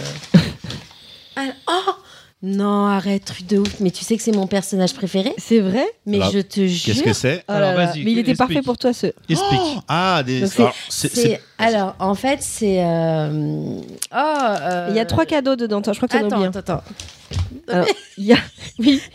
Masque de pied coconut. Ah, mais c'est parfait pour elle aussi. bah oui, oui, oui. J'ai fait un medley. Oh, Oh, un petit peu de chocolat de Yves Turiès, de là où on est. Petit chocolat. Et donc, alors attends, tu me, ça me.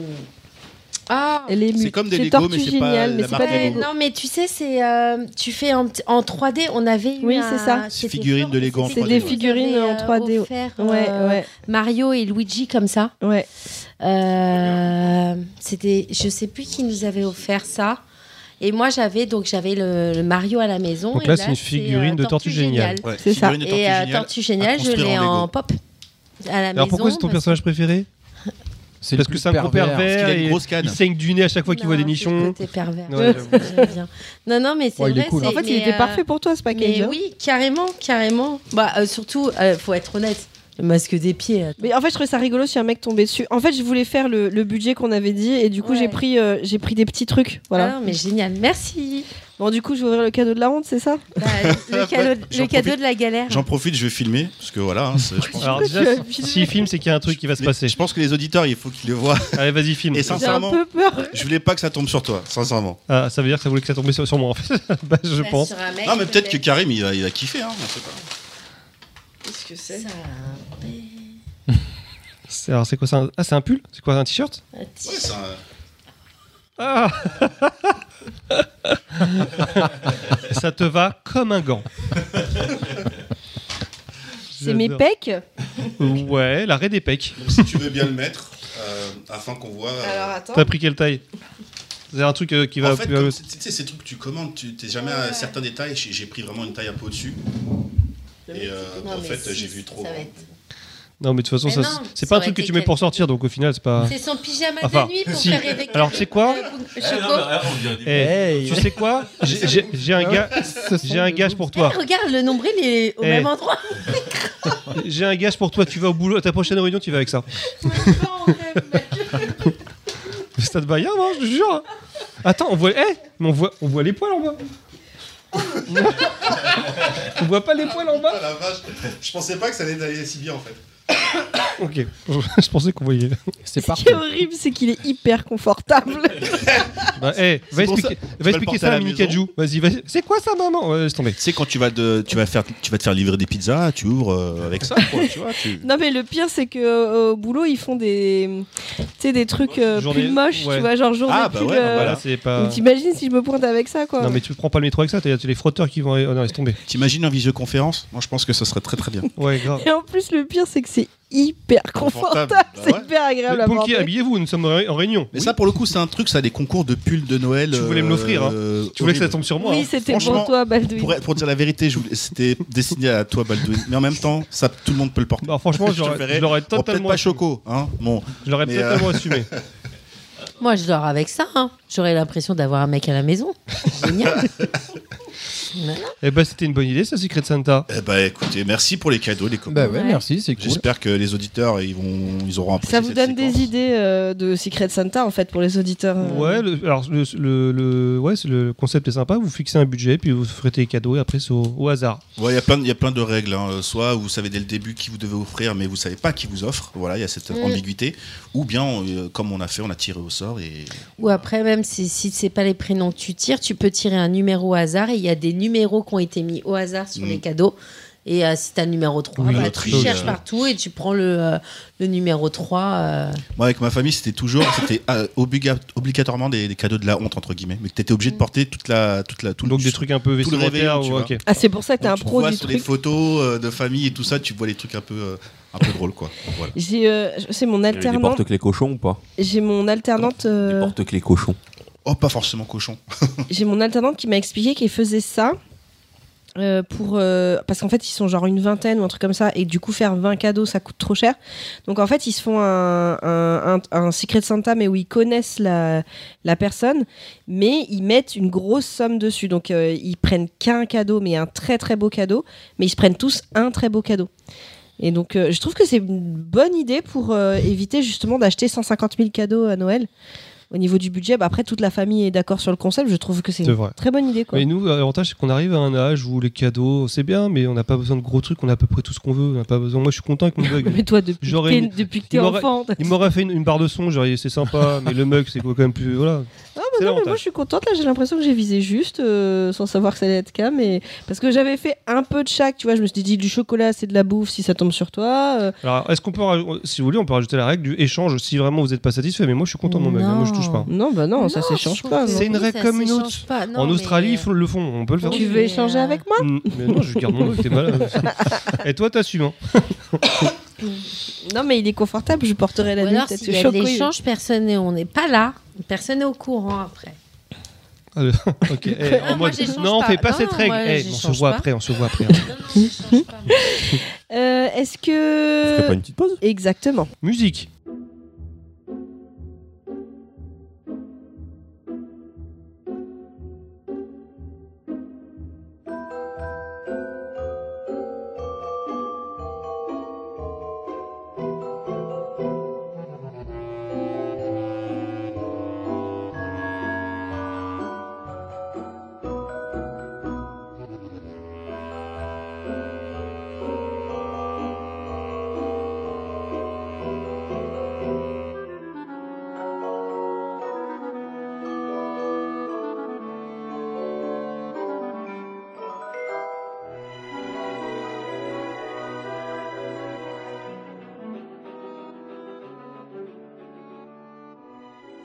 Parlé de ton désolé. On a... Ah bon, Désolé. on a, on a merdé. Ah, bah tu peux le faire juste avant et j'enchaîne le faire maintenant si tu veux. Hein.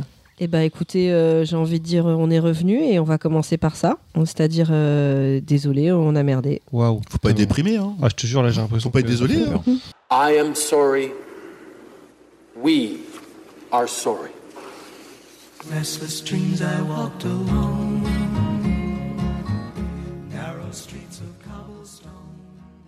Ça va être rapide, vous inquiétez pas. Et c'est c'est un des rares que j'ai identifié parce que je pense qu'il y en a beaucoup. Je sais que sur mes chroniques, il y a plein de fois où je dis des. Je vais affirmer des trucs avec un aplomb et en fait, euh, c'est faux. Euh, Pouvoir de l'alcool. non, non, euh, non, oui, oui, bah, désolé, j'ai merdé euh, sur, la dernière, euh, sur la dernière session quand je parlais de Blue Eye Samurai, qui aurait pu être dans mon top, parce que c'était vraiment une super œuvre, mais j'en ai déjà parlé. Euh, je parlais de la réalisatrice, euh, j'ai dit que c'était une, une cascadeuse euh, qui s'appelait Constance Wu, mais non, Constance Wu est une actrice, elle n'est pas une cascadeuse réalisatrice. Euh, je voulais parler de Jen Wu, et non pas John Wu. Donc voilà, c'était euh, le petit erratum. Désolé, j'ai merdé. que euh, quelqu'un avait me remarqué fouetter. Moi, mais j'ai pas voulu le relever sur le coup parce qu'il était tellement. Ouais. Il avait un tel aplomb qui m'a presque convaincu. Alors que Je- Jen évidemment, que tout le monde le sait. Tout à fait. Donc, t'as fait revenir cette chronique qui avait disparu depuis 5 ans. Juste voilà, pour ça. juste pour ça. Ah, juste pour ça. Mais euh, ouais, je vais essayer d'être attentif un peu à tout ce qu'on dit et puis des fois euh, revenir dessus. Il y a Un jour, il y a un mec qui va nous sortir une liste complète par mail. Alors, Ah oui, épisode, avis. euh, si, si. épisode bilan comme 35, ça. épisode 36, Ça s'appelle épisode. un chômeur. Le mec qui a, pas, le temps que de faire ça. Non, c'est- non, mais si un auditeur est motivé pour se retaper toutes nos émissions et essayer de voir tous les désolés, mais on a merdé qu'on a laissé moi, passer. ça me ferait peur. Un mec comme ça qui nous écoute, vraiment qui va écouter. Non, mais là, à Je 3, sais, 38, vous 37, ça a toussé. Non, En franchement, même ça me temps, toi, peur. Baldoun, t'as pas fait de chronique, on peut pas faire sur toi. des Désolé, on a merdé. Ouais, toi, t'es mais bien, toi. bizarrement, ça me fait presque un peu peur. Bah si, justement, sur ces vannes. Désolé, là, t'as merdé, c'est pas drôle. Quelle vanne Un désolé, on a merdé spécialiste spécial sur toutes les vannes ratées que t'as fait. Ah, Euh, ça serait méchant. Celle que ça. t'as coupée au montage. Il, faut- il faut- il faudrait leur laisser une deuxième chance. C'est possible. Non, il y en a certaines, ça méritait d'être coupé. Des accents chinois? Comment il Ah, balance? franchement, euh, non, c'est pas mon genre. Je ne crois pas. Bon, du coup, Beg, Alors, alors, ta oui. chronique. L'ami Beg. Alors, je, je vous ai préparé une petite chronique avec mon, mon joli petit papier et je vais vous faire participer à ma chronique. Et on va parler des films de Noël dans leur ensemble, dans leur généralité. Mais on va essayer de détailler un petit peu, euh, pour commencer, qu'est-ce qu'un film de Noël? Alors, je vous pose la question. un film avec des Vous boules. allez me répondre dans l'ordre. Pour toi, tiens, Baldwin, c'est quoi un film de Noël? Comment, comment tu le définis? Très rapidement. Bah, moi, le- auquel je pense, c'est les films euh, de- de- du samedi, enfin de la jour- de l'après-midi. Allez, les euh, téléfilms de Noël, du coup. Ouais, c'est ça. C'est le premier truc auquel je pense, qui se passe dans un village euh, paumé aux États-Unis avec une romance improbable la comédie romantique. de la, peu, femme qui a marre de son poste, qui change, qui, qui, qui part dans un revoir sa famille, qui habite dans un bled paumé, et dire non, je suis pas bien dans mon poste d'avocate où je gagne des millions de dollars, j'ai besoin de me retrouver proche de la nature. Elle tombe amoureuse d'un bûcheron qui coupe du bois et ça se finit comme Mais ça. alors, le bûcheron, il est, il est C'est une espèce d'amour impossible, mais qu'au final se passe bien et puis ils s'embrassent à la fin. Grâce à- au miracle de Noël. Exactement. Ok, Punky, toi, c'est quoi Euh, alors moi, il y a un truc qui est lié à l'enfance. Donc euh, c'est pas, enfin, il faut qu'il y ait, un- il faut qu'il y ait de la magie. Tu vois, il faut qu'il y ait un truc avec de la magie. euh, de, de- de- de- des fois- des fois, c'est pas forcément sur Noël en, en soi, mais mais c'est ce côté. euh, alors oui, y a Fé- les- Féerique, tu veux dire un truc Ouais, un peu le truc féerique où il y a un truc magique où ça peut être un conte ou euh, tu, tu vois. mais- Fantagaro Eh ben, ça marchait parce qu'il y avait de la magie. Laisse-moi tranquille. Caro, mais- c'était tout le temps à Noël en plus. En fait, j'ai envie. En fait, moi, à Noël, j'ai envie de me mettre sous mon plaid et de regarder un truc et de, et de, et de revivre ce, ce truc d'enfant où t'as l'impression que tout est possible que parce que Noël c'est pas juste des cadeaux c'est un moment de magie tu vois tu partages un ce feeling ce feeling chocolat chaud chocolat chaud Ouais, je vois tu bien ce que Ça, tu veux dire. Je pensais pas que tu. Enfin, tu l'as quand même gardé cet esprit. Il y en a plein, euh, au bout d'un moment, bah, ça disparaît. Ben non, mais, mais euh, euh, ben, tu sais, j'ai un groupe de, de copines avec lequel on, on- on se, on se nomme un peu par une émotion. Non, mais par, par une émotion. Et en fait, j'en ai une, par exemple, c'était le, le cœur. Il y en a une autre, c'est le rock, tu vois. Enfin, c'est la, c'est, voilà, c'est la fonceuse et tout. Et moi, euh, c'est l'optimiste. Moi, je suis, le- je suis, je suis restée. euh, ouais, la magie, quoi. Voilà, c'est c'est comme ça. Donc là, on en a un qui, qui pense aux comédies romantiques. Toi, tu nous parles de la magie de Noël. K, toi, ça serait quoi plutôt pour Moi, toi je un- rejoins Baldwin. Totalement. Baldwin, Ouais, complètement. ouais, C'est le bûcheron, Le, ouais. délire téléfilm non, de Noël euh, sur euh, M6. ouais, c'est euh, c'est vrai que dans dans nos c'est les vacances en fait, c'est les vacances de Noël. C'est là où on peut regarder les téléfilms Ça fait partie de la midi. tradition. oui. Mais ouais, l'après-midi, parce qu'en règle générale, bah, t'es pas en vacances, bah, t'es au travail. Donc, euh, les téléfilms à partir de euh, 13h50 euh, sur TF1 ou sur M6, et ben ouais, c'est ça, c'est carrément. euh, En règle les générale, romances, tu, euh, tu commences avec celui de TF1, t'enchaînes sur celui d'M6, qui ouais, enchaîne non, sur le ouais, deuxième mais de des fois, TF1. C'est ça, mais même je là, pense que c'est euh, exprès, hein. Sur Netflix, tu te fais un petit programme, tu vois 3-4, Ouais, tu dis ça. ah, celui-là peut être sympa. Et effectivement, je rejoins Baldwin sur le fait que euh, c'est souvent euh, l'histoire. euh, c'est d'un père ou sinon un père qui a perdu sa femme. euh, il y a toujours un qui, truc, euh, un drame. ouais, truc qui se retrouve dans sa famille parce qu'ils ont besoin d'aide pour Noël, euh, l'hôtel, euh, je sais pas quoi, Je il faut crois qu'il y, a- aller il y a vraiment une dénomination aux États-Unis par rapport à. Je crois que je sais les pas films si- Walmart je- Ouais, ouais, voilà. Walmart. Euh, pas Walmart, euh, Hallmark. Euh. Walmart, c'est supermarché, c'est le, le. Mais oui, oui, c'est ça. c'est, Il y a des générateurs de. Tout, comme, euh, tout comme le générateur de films de Christian Clavier, il y a des Ouais, générateurs ok, de ouais. films de Noël. Mais par contre, je rebondis sur un truc euh, qu'a dit c'est vrai que euh, moi, quand je disais, je pensais aux films de Noël, parce que les films, donc TF1, M6, etc. Mais c'est vrai que je. Parce que c'est un truc qui m'a marqué- marqué quand j'étais plus, ga- euh, plus jeune. Mais c'est vrai que je pensais pas forcément. Maintenant, Netflix, est-ce qu'ils font ce même style de, de Ouais, t- programme? C'est vraiment le même ouais. genre où. euh, Ouais, ouais, ouais, c'est des, des comédies romantiques donc, de en, Noël. en gros, il y a le cahier des fait, charges qui se déroule. euh. Non, ouais, t'as vraiment euh, tous les films de Noël qui apparaissent et puis tu regardes le truc, euh, ça non, ça, ça va pas me plaire.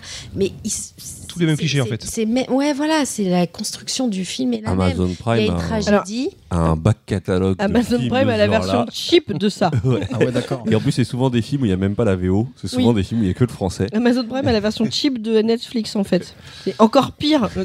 Je t'avouerai que j'ai pas regardé, sur... pourtant je l'aime, mais j'ai pas regardé. Mais euh, En fait, il faut réussir à tomber sur un et après, tu regardes Oh. tous les films qu'ils te proposent. Et là, t'en as une tétrachier de films de Je la Noël. connaissais pas, c'était trachier. Je la connaissais pas.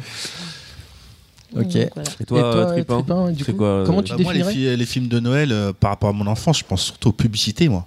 Ah, Donc, euh, De jouets Des trucs comme ça Ouais, ouais, les Ah ouais, publicités. ok, bah, tu sais, encore un quand t'es, prêt à Ouais, regarder ton ça, film et qu'il y a les publicités qui durent, qui durent avant que le film commence enfin et que le film en général il commence avec euh, la voix française de Morgan Freeman, ça aussi, Oui, c'est vrai tu vois?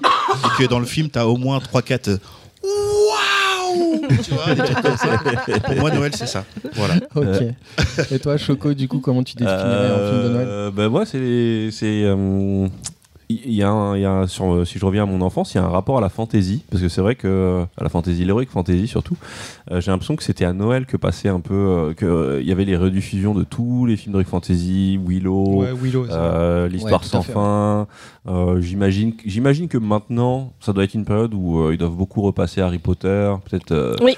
Je trouve qu'il y a des, il y a des espèces de films doudou de Noël comme ça. Ouais, t'as les sagas de fin d'année, on va dire. Ouais, voilà, les sagas de fin d'année. Je pense que euh, même par exemple Le Seigneur des Anneaux, parce que je me rappelle, ça sortait en décembre. Il y a aussi ce truc de les grosses sorties de décembre. Il y, a- avait ce côté un peu magique de films de Noël. Et je trouve que Les Seigneurs, Le Seigneur des Anneaux, ça rentre dedans. Donc c'est pas forcément des films sur Noël, mais c'est des films qui sortent à Noël et qui ont ce feeling très. euh, euh, je me mets sous la couette, chocolat chaud, et puis hop, c'est parti. On va, on va avoir des gens avec des oreilles pointues, euh, des orques, Qui cherchent des chaussettes. voilà, des baguettes magiques, des, euh, des et puis et puis et puis après il y a les films qui se passent à Noël, mais ça je vais en parler. euh, mais on a revu un dernièrement quand Ah même oui. qui est un vrai film de Noël pour, qui est officiellement un film de Noël maintenant Lequel, grâce Ça à y est, Disney. je pensais. Alors, attends, attends, c'est officiellement un film de Noël grâce à Disney, mais je suis tombée sur une vidéo de Bruce Willis Il disait qui non. disait, qui disait Die Hard n'est Ah. pas un film de Noël. Oui, Oui, mais je Bruce d'accord. Willis Je pense est qu'il malade.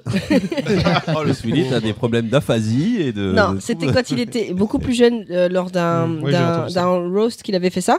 Mais, euh, euh, mais par contre, c'est vrai que Disney, sur Disney, ils ont fait une catégorie euh, film, de, Noël, dans lequel il y a Home Alone et Die Hard. Die Hard. Mais Die Hard est complètement un film de Noël. Alors, pourquoi je suis pas d'accord C'est parce que si Die Hard avait vraiment été un film de Noël, c'est une saga à la base et toute la saga aurait dû se passer pendant Noël, ce qui n'est pas le cas. Le deuxième se passe. Deuxième se passe à Noël. Et le troisième, tu veux me dire qu'il se passe à Noël On peut pas Alors- l'écarter de la saga, hein, le Ah, troisième. dans, dans le troisième, on voit un sapin à un moment donné. Alors je pense Ah, qu'il y a un rappel. Il y a un rappel. Enfin, Et c'est vrai que son partenaire, il s'appelle Zeus, en référence peut-être, euh, je sais pas. En tout cas, on pouvait pas faire euh, meilleure transition par rapport à ce que tu viens de dire, Karim, parce que moi, j'ai identifié, on va dire, euh, quatre types de films de Noël. Donc, les films type, j'ai mis entre guillemets Miracle de Noël, donc euh, je pense euh, complètement aux téléfilms que tu regardes Avec tous les samedis histoires après-midi. improbable, c'est ça Voilà, tout à fait. Les téléfilms de Noël, les films se déroulant à la période de Noël. Donc là, je pense qu'on peut citer Die par Hard. exemple Die Hard. Ouais. Euh, j'ai mis aussi les films sortis à la période de Noël. Seigneur Ah. des Anneaux, Harry Potter, euh, Avatar. Star Wars, Avatar, je vais en parler après. Et les films qui ont tout simplement pour thème Noël. Donc là, on a, bah, dans les plus connus, on a The Grinch. Et aussi Ah oui. éventuellement euh, L'étrange Noël de Monsieur Jack. Dans quelle catégorie on mettrait les Schwarzenegger qui se La passaient, course genre la course aux jouets. Pas dans les comédies, parce que voilà. C'est ça Au melon, tout ça, ouais. J'y arrive. J'ai- créé des petites catégories et tout. Je me suis Il y a des fait, euh, sous-catégories. je me suis fait un peu yesh pour faire ça. Ah, t'as fait un tableau Excel. Pas Excel, un, un tableau bic, stylo bic. Et après, je, je me suis posé la question quels sont les éléments qui définissent un film de Noël? Comment, euh, quels sont les, les, les- les- on va dire, les archétypes? Qu'est-ce qu'on retrouve systématiquement dans un film de Noël Selon toi, Baldwin? Ouais, mais alors, ça- mais- mais selon les catégories qu'on retrouve Non, dans les pas quatre forcément. catégories? peut- ouais, peut- ça peut se retrouver dans n'importe quelle catégorie Bah, que j'ai citée. euh, Bah, déjà, le fait que ça se passe à Noël. Bah, pourquoi pas? Les clochettes. Le, Les le clo- son, le son le des son clochettes. des clochettes, Ouais. c'est un truc de Noël, ça. Ouais, La neige. La neige, bien sûr. K? À ton avis Le bûcheron. le, bûcheron, ouais. le bûcheron. Et toi, Tripa Euh, moi, je, je- moi je, je me suis posé la question de qu'est-ce qu'un film de Noël, mais c'est pas forcément. euh, parce que le thème de la famille, ça revient énormément. Ouais, Ah, complètement, bah la oui. famille, Donc ouais, on peut sûr. inclure ça. On peut, bien sûr. Ok, très Ouais, ouais. bien. Voilà, Bah, je moi, moi, j'ai pas identifié, mais t'as as entièrement, t'as entièrement raison. Moi, j'ai mis euh, la neige, le Père Noël, Ah évidemment. bah oui, on l'a oublié. lui. Évidemment. Oublié, lui. Euh, T'as oublié le vieux. Et, et on, on- on a aussi quelques, quelques scènes de repas de Noël aussi dans certains films Ah, qui, sont, exact. qui sont cool. Euh, la messe. euh, Avec la variante Thanksgiving. Le Japon, ouais, c'est un ouais, gros ouais, poulet. Ça marche aussi euh, avec Thanksgiving, notamment dans, dans Friends. C'est à la période de Thanksgiving, hein, la, la- C'est ça, ouais. la dinde Mais sur la tête. Eux, ils ont Thanksgiving et ils ont Noël. Thanksgiving, bien sûr, il y a les deux. ouais. Thanksgiving, c'est avant Noël, c'est pas la même fête. Non, non, c'est juste fête. avant ça. Ouais, On reste dans l'esprit un peu. hein. Effectivement, comme disait K, euh, Thanksgiving, c'est une fête en novembre qui est qui est purement américaine parce qu'en fait c'est une, une fête qui correspond où euh, quand les premiers colons sont arrivés euh, aux Amériques il y avait un hiver où ils crevaient de faim et euh, les, des- les locaux leur ont partagé un repas et après ils ont massacré les locaux Après un bon repas, un bon massacre, je suis désolé, ça passe. Mais, mais c'est Thanksgiving, c'est du coup purement américain et on n'a pas du tout ça. Et c'est une fête où en fait, on, on a été invité à un Thanksgiving euh, quand on était en Chine par un, un américain. Et euh, en fait, il faut se dire merci. Il y a effectivement il y a une, il y a une dinde. D'où le nom. Oui, bah oui, Thanksgiving. Et il y a des d'autres trucs, voilà. Et il faut se dire Des merci. carottes cake. Ah oui, des carottes cake. Ah, oui, ouais. Et des purées de je sais plus quoi là. C'est, en fait, c'est ça se chevauche avec Halloween, en fait, c'est ça? C'est fin novembre, en fait. C'est- Ouais, ouais, après Halloween, Juste ouais. après, ouais. Ok, c'est le lendemain. Ok. Et j'ai déterminé aussi un autre, un autre élément qui est la chorale. La chorale de Noël. Ah, oui. bah oui. Il y a plein de scènes, euh, de scènes euh, dans, dans plein de films différents où, qui, qui- qui- qui nous parlent, euh, où il y a une scène avec une, avec une chorale. Vous allez voir où je vais en venir juste après. En fait, en, en- en définissant tout ça, je vais déterminer quel est le meilleur film Ouais, de Noël de l'histoire. Ah, on, va, sortir ah, un on va l'écrire, on va en fait, tu vas sortir le film où il y a tout dedans. Ils ont tout mis. Exactement. Bah, tu cherches une idée pour, notre, pour, pour un court métrage, voilà. Love Actually. recette. Moi, Love Actually, ils ont tout mis dedans. Euh, Qu'est-ce que j'ai mis? Oui, alors après, une question bête et méchante. On Enfin, est pas y du tout, en fait, mais une question simple. Quel est votre film de Noël préféré C'est par période, j'ai l'impression. Ouais, Parce ça qu'en fait- change. Attends, excuse-moi, je te, je, te, je te coupe parce que un film de Noël, avec ce qu'on vient de dire, on a les films donc, qui sont sortis à Noël, les films qui, qui ont pour le coup pas forcément du tout un rapport avec le thème de Noël, mais comme Le Seigneur des Anneaux ou Star Wars, comme on a dit tout à l'heure. Il y a un sapin. Mais des... oui, c'est vrai aussi. Enfin non, pas du tout. un membre de D, il y a une forêt, je suis sûr qu'il y a un sapin. Mais avec tout ce qu'on vient de dire, donc les films type Miracle de Noël, se déroulant à Noël, etc. euh, quel est votre film de Noël préféré? Donc ça peut très bien être un film que vous regardez à Noël, mais pas forcément un, type, un film sur le thème de Noël. Alors moi, je, parce que je le dis tout de suite parce que j'en ai pensé. Il coche à peu près, il y a pas mal de, coche, de, Ouais. de ca- de cases qui cochent, c'est Love Actually, je l'ai dit. Ok, je l'ai Il y a la- ce il y a la matin chorale.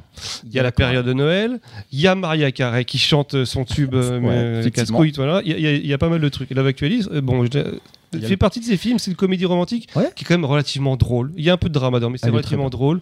Et ça passe. euh, je l'ai regardé longtemps, très souvent passé. Enfin, c'est un des films que je regardais le plus à la période de Noël. C'est celui qui, pour moi, coche vraiment, vraiment le plus de cases. Bah, en fait, moi, Love Actually, ça l'était. Et, en- et on a tellement euh, montré les trucs qui allaient pas dans ce film que ça m'a un peu ruiné ce film. C'est-à-dire. Bah, en fait, quand tu prends certaines, enfin, quand tu prends toutes les histoires, il y a, c'est quand même ultra glauquissime, quoi. Le, Ouais, il y a un peu de drama, c'est ce que je disais. ouais. bah, il y a un peu pas- de drama. euh, le, dans les histoires, tu as le premier ministre qui couche avec euh, son employé. C'est tout à fait Avec sa réaliste. secrétaire, tu as le, tu as le, le, le mec qui trompe sa femme après des années de mariage pour une petite jeune qui bosse dans sa boîte parce que. Bah, il l'a pas trompé. C'est tout à fait réaliste aussi. Il la trompe dans le film Non, il la trompe pas. Non, il a trompé. Il est attiré, mais il la et- trompe pas. Non, alors par contre, juste la- l'actrice qui joue ça. Si, si, si, il se sépare à la fin. Emma il. Thompson, tu Si, parles. si, en fait, le Ah truc, oui, c'est qu'il a, il a acheté un, il il l'a pas trompé, mais il a acheté il a un acheté un collier il a acheté un qui collier. était destiné à sa secrétaire. Et euh, il lui, il enfin, je veux dire, il lui offre un CD la, la- la scène où Emma Thompson comprend Elle est magnifique. et joue le, truc, elle est incroyable Ouais, cette actrice. ouais. Elle est tout, tout passe dans le. Ils top. disent rien. Et puis c'est c'est Rickman en face. Donc les deux jouent merveilleusement bien cette scène. Mais elle est d'un glauque. Euh, la- le, le meilleur ami qui tombe amoureux de la femme de son pote, Ouais. de son meilleur pote, à qui il a pas échangé, elle a pas échangé trois mots. Donc en fait, euh, amoureux, mon cul, c'est surtout qu'elle est bonne. Euh, et Tout à qui, fait réaliste. qui, au moment de Noël, au moment de Noël, c'est son meilleur pote. C'est un enfoiré. hein. C'est un enfoiré. Enfin, Attends, oui. Attention, parce que un oui, mais tu, tu mets un truc, un- il, il offre le best mariage ever à son pote quand même. Ah bah ouais. Parce que la chorale à l'intérieur de l'église où les mecs qui sortent les trompettes, etc., il l'offre pour sa femme. Enfin, pour- Euh, ju- ju- juste, C'est top, juste, quand même. juste, d'accord. Imaginez qu'un pote vous fasse ça. Non, mais c'est ça qui est fou, c'est que là, il y a une perception de ce film qui est quand même particulière parce que bon déjà on revient sur le fait que Noël c'est quelque chose de euh, c'est de c'est de l'illustration c'est c'est féerique il y a de la magie déjà on parle de magie à Noël et donc forcément si les thèmes abordés sont un petit peu plus terre à terre, oui, clairement. extravagant, c'est aussi pour donner un peu cette, cette approche de bah oui, ça c'est possible, ça c'est possible. Donc c'est pour ça.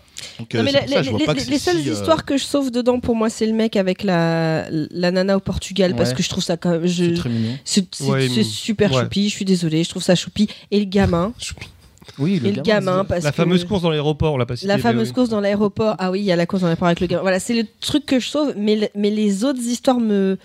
me... Et puis, il y en a une qui est très triste, euh, c'est que de, de, de cette femme avec son frère. euh, elle est- Handicapé ou malade. Ouais, c'est- c'est- elle, elle- elle est vraiment. Et puis celle-là, je comprends pas. Ou enfin, bah, c'est le truc qui est- Moi je pense Ouais, que c'est- peut-être plus plausible.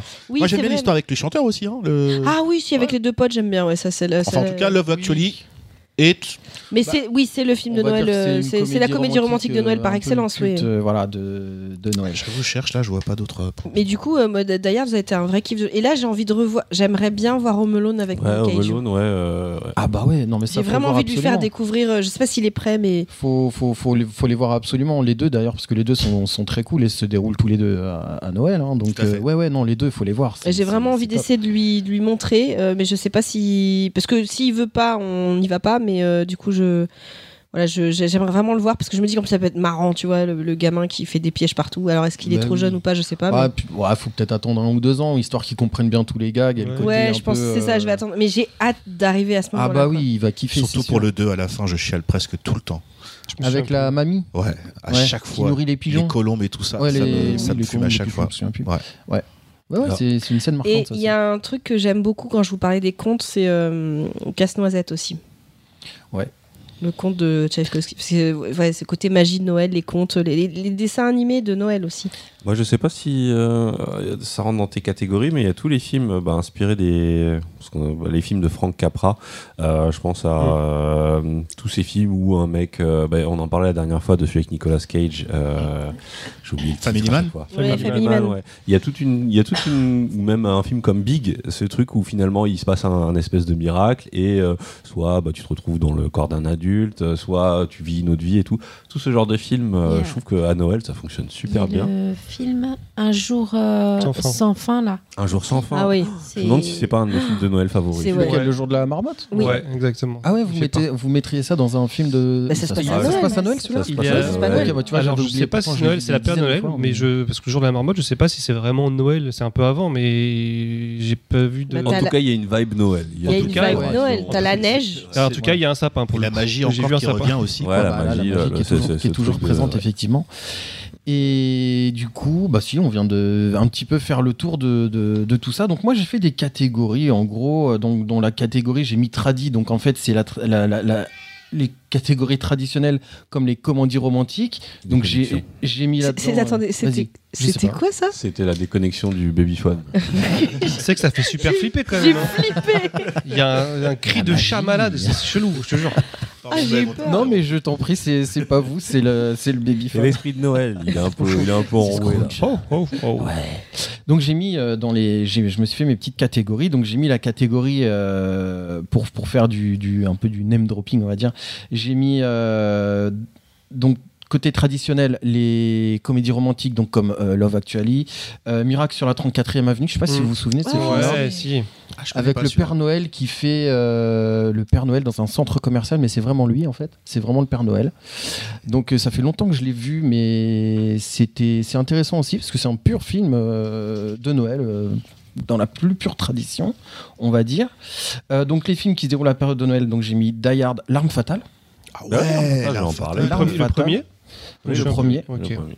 J'avais pas ce souvenir-là, d'accord. Et les films euh, qui ont pour thème Noël, donc, comme j'ai dit tout à l'heure, Grinch et l'étrange Noël de Monsieur Jack. J'adore Grinch.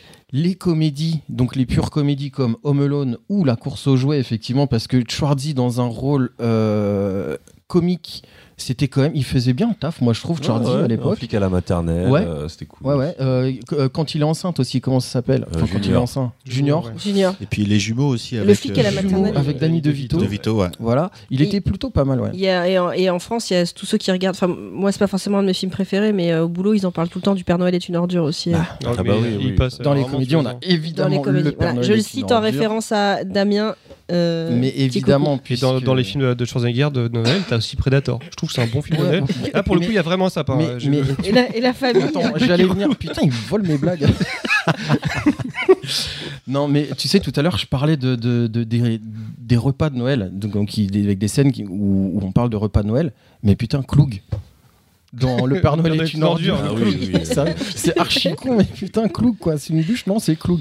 Putain, ça, c'est tellement cool.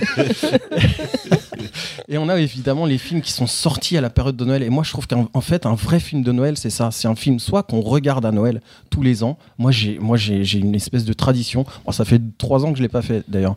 Mais le film que j'ai le plus regardé à Noël et donc mon film de Noël à moi, c'est Armageddon.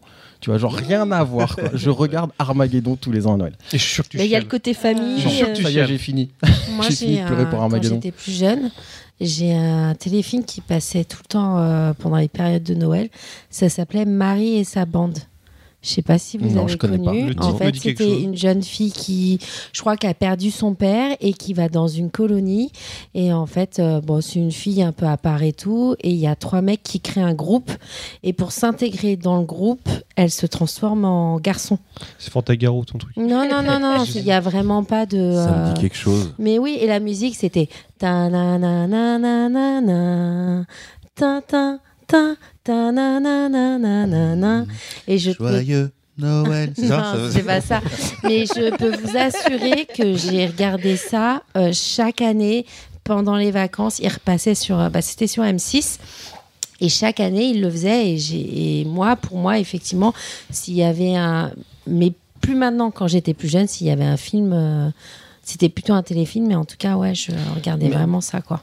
Et c'est vrai que dans le côté magique, il y avait le- l'histoire sans fin. Ouais. Je sais que c'est- Sans fin. c'est c'est pas Noël, mais c'est Mais oui, mais C'est un vrai film Tous les décembre, ouais. Qui se prête à être regardé à Noël. Mais c'est purement. euh, mais c'est des contes en fait. C'est ça. des contes à Noël aussi. Il y avait un truc à la con, ça me revient là d'un coup, mais Dinotopia aussi qui passait tous les ans à la télé à la période de Noël. C'est un téléfilm avec des dinosaures, machin. Vous vous souvenez de ce truc-là Vous l'avez déjà vu Ça parle Si, si, avec des dinosaures euh, qui lisent Ouais. des livres et tout. C'est qui- archi mal fait, mais c'est marrant. Super mal fait les dinosaures. Et donc, du coup, pour en revenir au, au film sorti à Noël, en fait, il a- c'est le côté simplement commercial de Noël.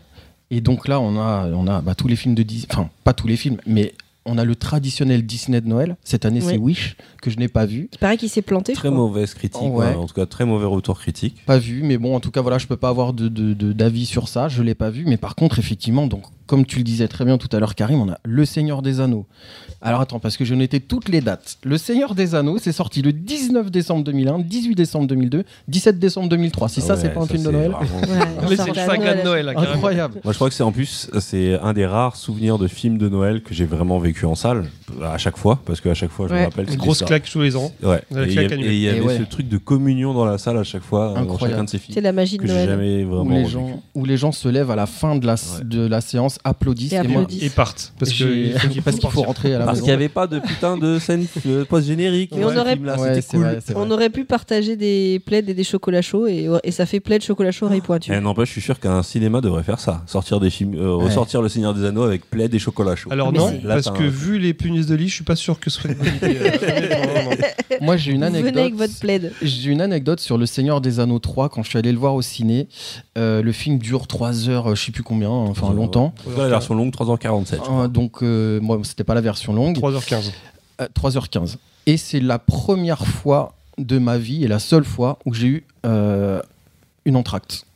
C'est-à-dire qu'ils ont coupé le film au milieu, euh, jeune, prenez une pause, et bah je te jure, moi c'est. Jeune. Moi, à mon ça. époque, quand j'étais jeune dans les années 20, euh, je peux te dire qu'il y en avait tout le temps des, des entrailles. Bah non, bah, bout de c'est 10 la minutes. seule fois de Moi, j'ai connu l'époque où il y avait des gens qui passaient de- au milieu des, des bah gens oui. pour- avec Ah un oui, panier. Ah bah oui, non, mais moi j'ai connu ça, monsieur. Alors, respecte un peu quand même. Non, mais Tu voilà. ramené un souvenir là Ouais, c'est. Et que, et même que l'écran, euh, avant d'être allumé, c'était des pubs qui étaient diffusées, mais c'était même pas des pubs animées, c'était juste des noms qui étaient fait garage, machin, truc. euh. Moi, j'ai connu ça. Eh bah, Mais n'empêche, attends, petit c'est bonhomme qui lançait le. Ah oui, le bah, truc. Il est toujours là. Ouais, mais Jean ils l'ont- modernisé. N'empêche, en 3D attends, ton concept là, euh, plaid, chocolat chaud et les mecs qui passent avec les sucreries, Mais y a- Top. pour euh, diffuser un film de Noël en décembre, c'est trop une bonne idée. C'est trop une bonne. Je le ferai grave en fait. Mais tu peux Mais- le faire. Il y y a eu Faut une juste expérience comme ça. cinéma et payer une fortune, tu mais tu peux le faire. Max, Lin- Max Linder, non? Non, non. Il y a un cinéma dans Paris qui s'appelle le Max Linder. Le Max Linder, en fait, j'ai vu là-bas euh. Max, euh, le dernier Road, euh, Road, Fury Road. Fury Road, Oh pardon, là pour la première fois. Et c'était à l'occasion d'une nuit Mad Max. C'est-à-dire qu'ils ont passé trois ou quatre. Enfin, parce qu'il y en a quatre. un en moins. Ah. Ils en ont, enfin, ils ont pas passé le- ils ont pas passé le, Le troisième trois, ou le deuxième, un le truc comme ça. troisième, je pense. Ouais, je pense que c'est le 3. Et en fait, tu passes toute la nuit dans le cinéma et donc à 5h du matin, 6h, quand le- les trois films sont finis, et ben en fait, tu as la lumière qui s'allume et puis tu découvres un bar avec des croissants, chocolat, cool. thé pour finir la nuit et après rentrer chez toi avant. euh, Oh, Ouais, et je me dis, tu vois, ce concept, parce que tu viens d'en parler, le côté plaid chocolat, bon, pendant le film pour le coup, ce serait super qu'ils fassent ça pour Noël, je pense. Ouais, mais à une heure. De- euh, Normal. Bah, Jusqu'à minuit, au, au moment des cadeaux. Bah non, justement, vers 18h. Tu sais, un dimanche à 18h, Ouais. souvent c'est le côté un peu Ça- cocoon. ça euh. Quand on est. que si vous voulez regarder sur les anneaux, faut, faut se lâcher 14 heures, les enfants. Oui, mais non, Pas mais là tu parles d'un film de Noël, t'es pas obligé de faire une saga. Tu fais juste un film. un. Mais quand je vivais, quand je vivais en Chine, il y avait un, un petit euh, resto où on allait le, le dimanche. Et en fait, le dimanche après-midi, il avait une salle où euh, il mettait un grand écran. Et en fait, donc, du coup, on commandait un peu à manger. Je on avait nos plaids entre copines. Ah Et on, se faisait nos films comme ça dans le restaurant. Mais c'était tellement Mais un kiff. Et voilà, c'était génial. Quoi. Et pour rebondir un peu sur ce que vous dites, le côté un peu cocooning, etc., qu'on a, bah, qu'on a clairement pas vraiment au ciné, c'est assez du confort, mais c'est pas vraiment du cocooning.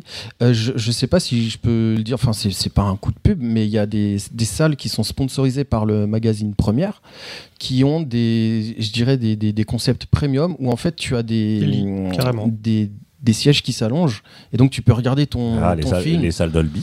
Les salles Dolby, les elles salles ont Dolby Cinéma, elles le sont toutes. Mais après, il y a des salles où carrément, Ouais. ce sont plus des, des- des- les places assises, ce sont carrément des lits. lits Bah de là, c'est, là, c'est des places ouais, euh, semi-couchées, on va dire. Ouais, mais bah, toutes les places de Par contre, c'est 26 places, quoi. C'est des toutes petites salles. Ok. Alors, par... c'est un peu plus confiné, on va dire. C'est de là qu'elles viennent les punaises de lit, du coup Euh, je sais alors, Vous avez, vous avez fait des, des- des délires dans le cinéma, enfin, sans parler de sexe, euh, mais vous avez fait des délires pendant le cinéma Parce que moi, je suis déjà allé avec. Alors, je vous explique. Ah, vas-y, vas-y, moi j'ai J'y suis déjà allé avec mon plaid. Non, Avec jamais. ton Alors, je vous saucisson. explique. Je m'en bats les couilles. Je suis allé avec mon saucisson. Avec. Attention, attention, parce que qui dit, qui dit saucisson dit coupage de saucisson. Donc, j'y suis La allé avec planche ma couper. planche. rouge. À couper. Avec ma planche à découper, avec mon couteau. Mais c'est tellement toi Mais je, je te jure, avec, je suis allé avec des bières. Mais franchement, moi, je vivais ma meilleure vie au Cinoche. Et les gens me regardaient du genre, mais pas du genre, euh, il est fou. J'ai ah le bâtard, il l'a fait. je pense que j'ai des, des jaloux. Non, moi j'ai Et- deux, trois anecdotes. Et comme mes ça, potes, ils- ils faisaient, mais qu'est-ce que tu fais? En plus, des fois, ils captaient pas. Ils savaient pas. Tu sais, Je sors mon gros sac, je sors mon sifflard, mais qu'est-ce que tu fais? Ouais, t'inquiète. Je coupais mon. Ils étaient complètement malades. Et quand tu, quand tu dates comme ça, une meuf au cinoche, et- et franchement, c'est un kiff. hein. Avec ton sauciflard, ouais, c'est ouais, spécial mais quand même. tu- ouais, mais tu sais, si, si elle aime le sifflard, tu Oui, ramènes. oui, Après, j'ai pas ramené un Roquefort parce que là, bon, euh, je dis pas. Mais moi, c'est mon, vraiment mon Ouais, délire, c'était ça. Ça fait moins de bruit que le popcorn. hein. Sauf que vrai, euh, bah, bon, maintenant avec le Vigipirate, on peut plus trop le faire. Euh, Arriver au cinéma avec un couteau, bon, en général, non, c'est moyen. Non, mais tu prédécoupes. Surtout en ce Mais c'est moment. Ah non, non, non, non, un vrai sifflard, tu coupes sur Non, place. non, je- non, c'est une question, non, c'est une, philosophie. le Oui, mais comme quoi, tu peux toujours le faire si tu oui, bah, et que tu sais le pas pareil. pas Mais tu l'as déjà vu, lui, en week-end, il, est- il fait apéro toutes les 15 minutes, il sort son saucisson. son Mais saucisson l'apéro, c'est normal. Toutes les l'apéro. 15 minutes. Dès que tu passes là à l'heure du midi, tu vois. C'est normal. Et juste pour en revenir à mon anecdote du Seigneur des Anneaux euh, 3, du coup, quand j'ai eu mon, mon, mon entracte là, en fait, ils ont fait une entracte parce que je pense que la, la- le, pas la clim, mais l'inverse de la clim, le chauffage en fait, du coup fonctionnait trop fort parce que c'était en plein hiver, il faisait hyper froid et il faisait 40 degrés dans la salle en fait. Et tout le monde était sorti à l'entrée parce que tout le monde transpirait en fait, c'était trop bizarre. Et les gens étaient partis dehors pour se rafraîchir et reprendre. Allez, la, Ça la doit deuxième, sentir le faux. la deuxième partie du film euh, dans des meilleures conditions. Si ça se trouve, ils n'avaient pas prévu l'entracte, ils l'ont fait parce qu'il y a un mec qui a dit Attends, il y a les mecs Eh qui ben, vont crever là. Je ils sont en t'assure parce que clamser. honnêtement il faisait trop chaud quoi. Les gens étaient en transpi. Moi je m'en souviens, j'en pouvais plus. Donc ça c'était pour la pour l'anecdote. Et là le dans le ce que tu nous disais tout à l'heure, qu'est-ce que j'ai fait comme délire? Moi j'ai rampé sous les sièges au ciné et j'ai jeté Pourquoi? mes clés. sais, devant le, le- le rayon du, du projecteur parce que j'étais tout seul dans la salle avec mon pote et on voulait juste voir si on voyait bah, du coup les clés et- C'est sur c'est l'écran et on, et on Oh, rampait sous le les sièges on sautait et tout enfin c'était Mais, c'était un mais gros pour- délire mais pourquoi Alors, Mais c'est- on était jeunes et on- cons on euh. rampait sous les sièges parce que vu ça comment ça doit être crade sous les sièges, c'est Mais, c'est- on était jeunes et, on du, l'a fait du popcorn il y a 8 ans. Et c'était très très drôle. On avait enlevé nos chaussures et tout. Enfin bref. C'était, c'était un bon gros moi, je, moi, je- J'ai j'aime bien ça. Mais au cinéma. Ah, c'était, ça, hein. c'était excellent. ouais. C'est un gros, un gros souvenir. Et euh, bah, on a aussi eu Avatar, évidemment, sorti le 16 décembre 2009 et 14 décembre 2022, l'année dernière, pour le 2. Harry Potter, c'est un peu différent, parce qu'Harry Potter, c'est sorti les deux premiers 5 et 4 décembre 2001-2002. Après, ça passe au mois de juin. Attends quoi? Les Harry deux, Potter. les deux premiers sont sortis? Les deux premiers sont deux sortis premiers sortis le à 5 Noël. décembre 2001, Ouais. 4 décembre 2002. Ah oui, pardon, ok, d'accord. Oui, un an. Le 3, c'est au mois de juin. Le 4, c'est au fin novembre. Donc on peut dire qu'on est encore dans la enfin, qu'on arrive dans la période de Noël. Le, celui d'après, c'est au mois de juillet. Celui d'après, c'est juillet aussi. Après, on repasse encore en novembre et ensuite en juillet. Donc Harry Potter, c'est Ah, soit un film de Noël, Ils sont pas très constants. hein. soit un film de l'été. Voilà, c'est, c'est au choix en fait, au final. Noël en. Ils ont voulu tout. tout... Ah ouais, Ouais, on a en fait, tout pris. ça, ça dépendait de- du, du- Et les, du euh, bilan économique. Je pensais au truc, mais ça c'était à la télé, le château de mon père, le, Ah, le château de ma mère. Le, Non, ça c'était La l'été plutôt, non Ouais, c'était plus les vacances d'été, ça Ah non, c'était les vacances d'été, ouais, non, t'as raison. Ouais, ouais. Après, tu avais les grandes sagas de l'été aussi. euh, sur... Bon, ça, c'est encore autre chose. Et Star Wars, bah, c'était, c'est un peu disparate aussi. Par contre, dès que Disney a repris la main, alors là, par contre, c'était clairement euh, Noël. C'est 16 décembre 2015, 13 décembre 2017, 18 décembre 2019 pour la dernière trilogie. Ah, Disney, ils sont bons sur les dates. Et Rogue One, 14 décembre 2016. Donc, ouais, là, clairement, Star Wars, pour eux, ils ont décidé que c'était des films euh, euh, à sortir à la période de Noël. Parce que les premiers c'était Blockbuster été, c'est ça? Le, Parce que le premier premier, Star Wars, 19 octobre 77. Octobre, ok. Et les autres après c'était. euh, Août ouais, et août, octobre. Ok, d'accord. Et la prélogie, octobre, mai et mai. Ok. Ouais, j'ai, j'ai tout noté. Tu peux pas me piéger, mec. Ensuite, eh bien moi, j'ai oublié juste un euh, point, euh, c'est la nuit dans les films de Noël, dans, les, dans la thématique, on Ah bah retrouve souvent oui. la nuit. Il fait nuit, le Père Noël va arriver, machin. Et moi, en fait, j'ai essayé de faire la synthèse de tout ce qu'on pouvait, de, dans quel film on pouvait retrouver tous ces éléments-là. Donc la nuit, les cadeaux, le Père Noël, la chorale, etc. Et je me suis fait euh, une espèce de, de- de- d'évidence, comme quoi le film qui réunissait tout ça, qui donc était pour moi le meilleur film de Noël, Tu nous mets en suspense là, mec. ce sont les Gremlins. Ah ouais, c'est Les vrai. Gremlins, Il réunit- Absolument Il y a la chorale, il y a l'église, il y a la Il y a nuit, l'élément il y a les- il y a Noël, il y a les cadeaux. Il y a le chat dans le micro-ondes. Et j'en suis arrivé à cette conclusion-là, comme quoi les Gremlins réunissaient absolument tout pour être bah, justement le film de Noël par excellence. Super film de Noël. les Il Gremlins. est Très exceptionnel. bon choix, très très bon Ouais. choix, je valide. Ouais, Voilà. C'est validé. hein. Merci Mm. beaucoup. hein. C'est Bah, super chronique. Merci beaucoup, j'ai fini. Même si tu nous as fait tous bosser. Ouais. c'était- Bah ouais, mais- Ouais, Non, franchement, c'est pas. cool. euh, Je trouve que le faire bo- bosser les autres pour faire sa chronique, c'est pas un truc. qui me- voilà. Oui, ça te Non, choque C'était pas. c'était très très cool. Bah, merci beaucoup. Eh ben, du coup, c'est la transition euh, pas Euh, parfaite du tout. Bon, pas parfaite, pas tant que ça, parce que je vais reparler de certains des films que tu as cités. Euh. Il les a tous cités. Non. Non, non, mais moi je vais vous parler de Shane Black. Alors, c'est et, qui et des Black Christmas, qui ne sont pas des, des, des- des Noëls avec que des grands noirs. Donc Shane Black, euh, qui c'est ce Shane Black? Euh, C'est un auteur, euh, en fait c'est un scénariste et dernièrement réalisateur depuis, depuis 2001 je crois, qui s'est fait connaître dans les années 80. Mais avant d'en arriver là, il faut savoir qu'il est né justement le 16, euh, le 12, non le 16 décembre 1961. Donc je sais pas si ça a un peu une influence sur ce dont je vais parler après, mais il est quand même né en pleine période de Noël. Il s'est fait connaître fin des années 80 euh, sur la vente de, du scénario de L'arme fatale. Et c'est un peu, euh, c'est un peu le, film qui a posé les bases de son style. Donc euh, je reviendrai un peu plus sur son style. Donc euh, je vais un peu citer tous les films qu'il a, qu'il a pu euh, d'abord scénariser et ensuite réaliser. Donc il y a eu L'arme fatale en 87, il y a eu L'arme fatale 2 en 89. Mais sur, ce, sur cet épisode, il faut savoir qu'il y a eu des désaccords, parce que notamment, euh, il voulait un film très sombre où euh, Martin Riggs meurt à la fin. Donc il s'est fait remplacer sur la fin. Mais euh, ça l'a pas empêché d'en- d'enchaîner en 91 sur Le Dernier Samaritain. Là, il était vraiment dans son axe euh, euh, auteur à succès. C'est-à-dire que son, J'adore ce film-là. son premier, son premier, son premier scénario, L'arme fatale, il l'a vendu, il l'a vendu. C'est pas son, c'est pas le premier scénario qu'il a écrit, mais c'est le premier qu'il a vendu.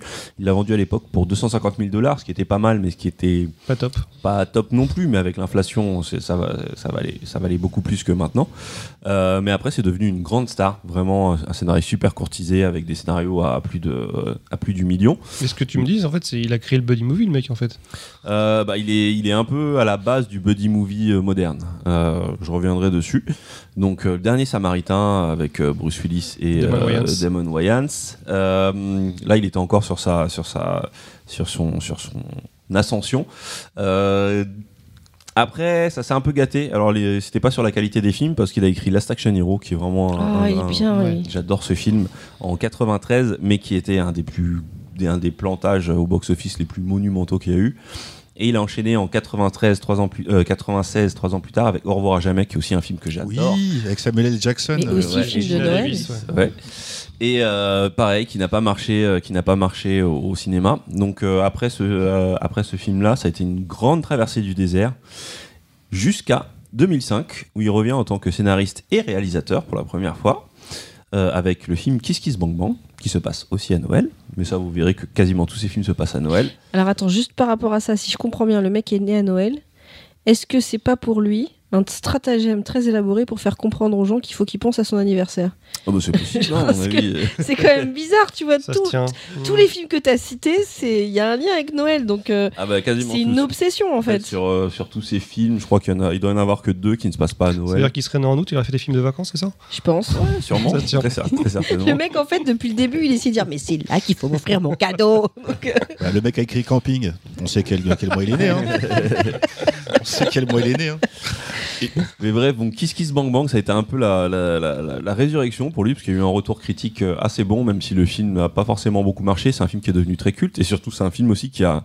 mais ça a été une double. ça a tous été les une- films, tu dis qu'il a pas marché. Pour moi, c'est des films dont je me souviens hyper bien, vus au C'est pas dire que c'est des mauvais films, attention, c'est juste un point Non. de vue. euh, Je suis financier, en surprise fait. qu'il n'ait pas marché, Kiss Kiss Bang Bang. Je pensais que ça. Ça dépend. En fait, ils, ils ont mal été marketés. Mal- euh, ils n'ont pas été euh, vendus par les studios. C'est-à-dire que c'est des bons films, certes, mais quand on voit. euh, Ça n'a pas été un gadin, parce que euh, le film s'est remboursé et tout, mais ça n'a pas été non plus un très gros succès. Euh, mais Kiss Kiss Bang Bang, ça a quand même signé son retour. Les gens se sont dit, ah ouais, pas mal. Euh, et surtout, c'est le film qui a ressuscité euh, Robert, Robert Downey Jr., qui ouais. lui aussi était dans une grande traversée du désert. Malheureusement, ouais, pas assez de succès, donc encore une longue période sans activité. Mais Robert Downey Jr., très généreux, impose euh, la présence de Shane Black Iron sur Iron Man 3. Donc en Oh, 2013, il, il réalise Iron Man 3, qui, euh, après l'avoir revu, est vraiment un des Marvel les plus agréables pour moi. Euh, j'a- J'adore parce qu'il y a vraiment le style, euh, encore un film qui se passe à Noël. Mm. Mais on sait pourquoi maintenant. euh, ensuite, il signe son meilleur film en 2016, trois ans plus tard. À chaque fois, il y a des périodes de trois ans avec Nice Guys, qui a été, qui s'est Oui. complètement planté au box-office malheureusement, Ah, j'ai adoré ce film. Ah ouais. et avec un Ryan Gosling mais hilarant, enfin vraiment Très, très drôle. Le Seth Crow, très bon aussi. Hein. Ouais. Vraiment. euh, Donc, Je euh, comprends pas que des films comme ça Là, plantent. C'était en 2016. Bah, malheureusement, bah, tous les gros films euh, qui ont eu des très bons retours critiques ces dernières années se plantent, euh, que ce soit les Spielberg, euh, Martin le Scorsese, là dernièrement s'est planté, même Babylone, dont j'ai parlé tout à l'heure, s'est planté. Donc tout ce qui est film pour adultes, dont il fait partie, Nice Guy, c'est clairement une espèce de comédie d'action pour adultes très très très réussie qui se passe aussi euh, dans la période de Noël, euh, donc en 2016. Il revient en 2018 avec The Predators, qui est un film qui a beaucoup plus de défauts que ses réalisations précédentes, mais quand même qui a ce truc euh, avec une équipe de mercenaires que j'ai trouvé très très très attachantes. Et, euh, et ce qui est assez marrant, c'est que il est réalisateur et scénariste de The Predators, mais il faut savoir qu'il a été acteur sur le premier Predator, Shane Black. 87. Il, il incarne un des membres euh, ouais, de, de, de l'équipe de mercenaires avec Schwarzy. Euh, C'est le petit geek avec ses lunettes. Enfin, le petit geek, c'est pas un geek dans le truc, mais c'est Celui qui raconte des blagues pas drôles en fait. voilà, ouais, c'est le, le, comic sidekick pas drôle. Et euh, donc il réalise ce film The Predators qui qui sait pas très bien mettre en avant euh, les créatures que sont les Predators, mais qui a une équipe de mercenaires et surtout euh, des punchlines qui je trouve fonctionnent très très bien. Et ce qui m'amène à me pencher sur son style. Parce que comme je l'ai dit, il est né dans les années euh, 60. Il a été bercé euh, au roman noir et, au, et à la littérature pulp. Alors, euh, vous pouvez vous référer à notre première, première émission où on parlait un peu de, de qu'est-ce que la littérature pulp. En fait, c'est l'équivalent chez nous des romans de gare. Euh, souvent des polars ou des histoires où le but c'est euh, c'est souvent des c'est imprimé sur du papier de mauvaise qualité euh, fait à base de pulpe d'où le nom pulp et euh, en fait c'est des histoires qui se doivent d'être efficaces. Euh, c'est souvent des polars où euh, le but c'est de te faire tourner la page de, de, t'accrocher pour que tu tournes les pages et que tu continues que tu consommes et que tu en achètes d'autres.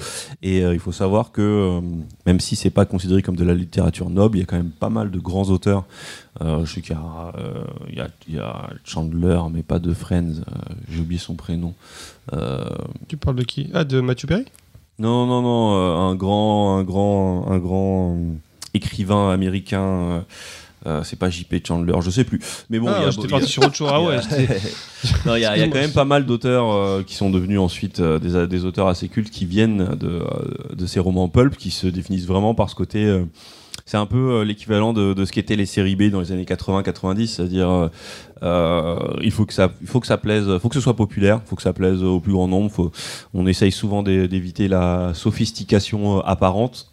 Ça n'empêche pas certaines œuvres de justement d'être euh, beaucoup plus subtiles qu'elles n'y paraissent. Il a été vraiment bercé par ça, par ces romans noirs, donc des histoires qui se passent souvent dans des dans des grandes villes.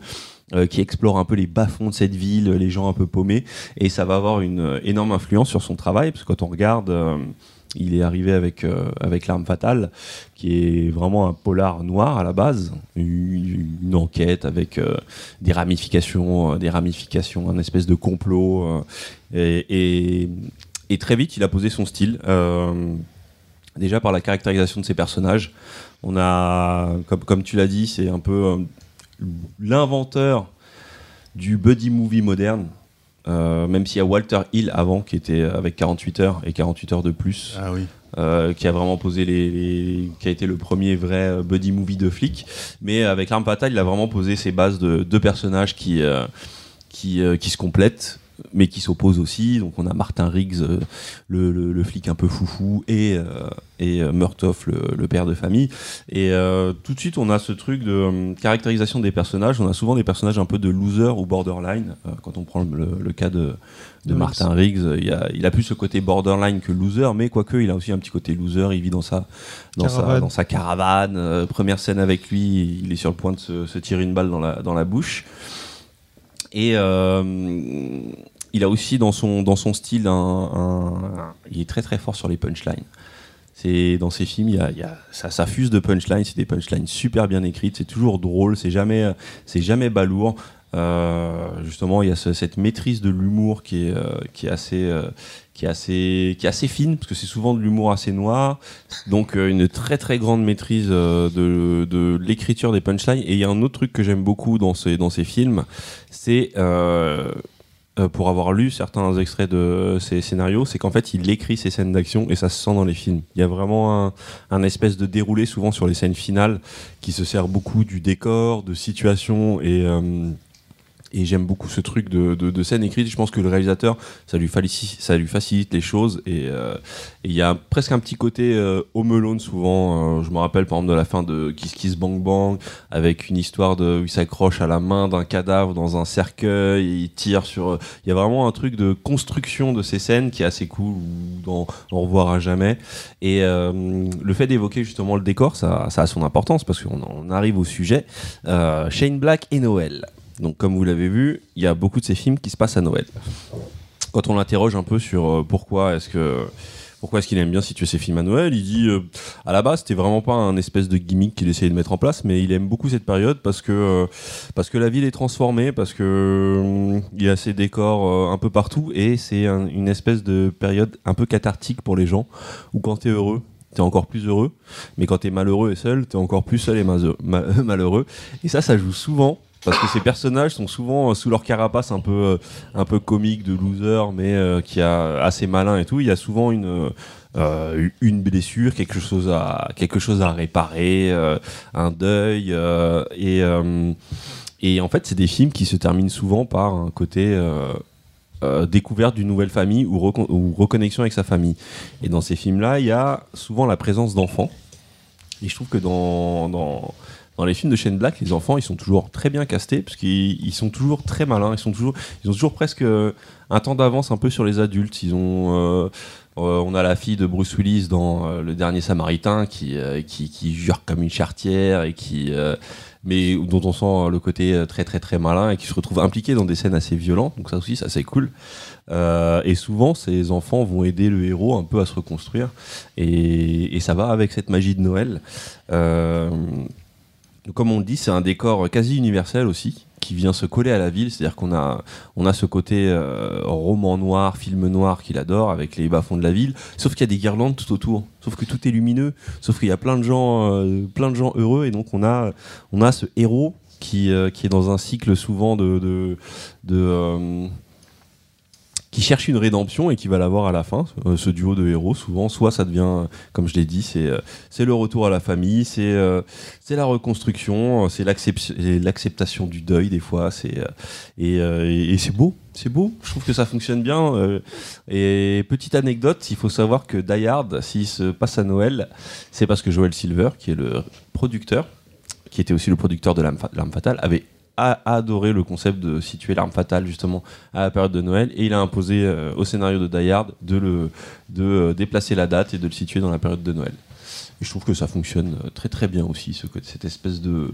ce- C'est-à-dire qu'indirectement, Shane Black a, a rajouté un truc dans, ce, dans cette histoire aussi de reconstruction familiale qu'est Die Hard, entre un, entre un couple qui est sur le point de divorcer et qui, lors de, de- de cette nuit, euh, qui n'est pas forcément la nuit de Noël, mais qui est presque... C'est un peu ce miracle de Noël, donc... euh, ça, ils se réconcilient forcément, quoi. Et donc dans tous ces films, dans tous ces films, euh, je trouve qu'il y a ça, il y a presque un côté Capra souvent, euh, un côté nuit magique qui fait que bah le, le vœu inavoué des, personnages principaux finit par être exaucé. Et ce vœu, c'est souvent avoir des gens avec qui partager du bonheur, trouver une famille, c'est parce que c'est ça le bonheur. Tout simplement. Quand on voit Martin Riggs euh, euh, dans un repas de famille avec euh, Murtoff rigoler, tu vois, c'est beau. C'est, c'est- il est tout seul dans sa caravane. C'est vrai. Donc voilà, c'était un peu, euh, c'était un peu bordélique, mais c'est euh, Shane Black et Noël. Pourquoi, pourquoi les Black Christmas? Ouais, mais ça met bien en valeur l'impact qu'a qu'a eu Shane Black sur le, le blockbuster, les films de gros blockbusters sur Ouais, le cinéma hollywoodien, en fait. Et hein. euh, moi, j'invite vraiment les gens qui n'ont pas vu euh, ces deux euh, Kiss Kiss Bang Bang et Nice Guy. Nice Guy, c'est vraiment dommage que, ça, que ça soit planté au box-office, parce Ouais. il situait, euh, le film se situe, je crois, fin années 70, début 80. Et en fait, il, euh, il avait pour projet de faire des suites et à chaque fois qui se passait une décennie après. Donc une suite dans les années 90 et une suite dans les années 2000 avec toujours les mêmes personnages. Et j'aurais adoré voir ça. Le seul, le seul point négatif de ce film, c'est qu'il est un tout petit peu long. C'est vrai qu'il est un peu long et l'histoire, euh, pour le coup, là, il est. euh, C'est un peu compliqué à il- certains moments euh, il- quand dans la il- timeline. Ouais, et mais en fait, c'est ce côté un peu. euh, je trouve que j'aime bien ce côté euh, roman noir. C'est vraiment le Mm. côté euh, enquête. C'est souvent. faut aussi savoir que c'est des films qui se passent très souvent à Los Angeles. Pas tout le temps, mais très souvent à Los Angeles. Et il y a un peu cette tradition très proche des, des, des romans de des, des, romans d'Elmore Leonard. C'est souvent des histoires d'hommes politiques impliqués dans des euh, dans des dans des trafics chelous. euh, et donc euh, des histoires de, de des histoires soit des histoires de viol, soit des soit des meurtres, soit des. je me rappelle là, par exemple la, scène d'ouverture de l'arme fatale, c'est, je crois que on voit justement un, un appartement décoré au décor de Noël, on voit une fille qui est en train de planer, on a ce côté un peu la joie de Noël mais un peu chelou et puis elle se jette par la fenêtre et je trouve que ça donne bien le ton. C'est vrai euh, que quand ce tu te sens bien, euh, un bon jeté par fenêtre. ce côté Noël, euh, Noël avec une petite tache de sang. voilà, voilà. Et d'ailleurs- ça a souvent commencé comme ça, les, les films Lame Lame Fatale. Je sais pas si c'est le deuxième ou le troisième, où ça commence avec euh, un plan sur un immeuble, avec une musique, Mhm. la caméra qui s'installe, et puis d'un coup, ça explose.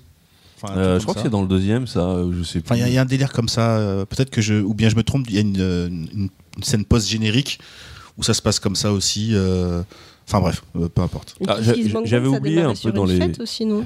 De quoi? Kiss Kiss Bang Bang, ça démarrait sur une. euh, je crois que ça démarre sur Robert Downey Jr. Ouais, qui se fait choper. euh, ah, oui, qui, ah oui, qui est dans une fête. Et après, on a un petit flashback sur euh, les circon. euh, il était dans un magasin de jouets en train d'essayer de voler des jouets pour son enfant.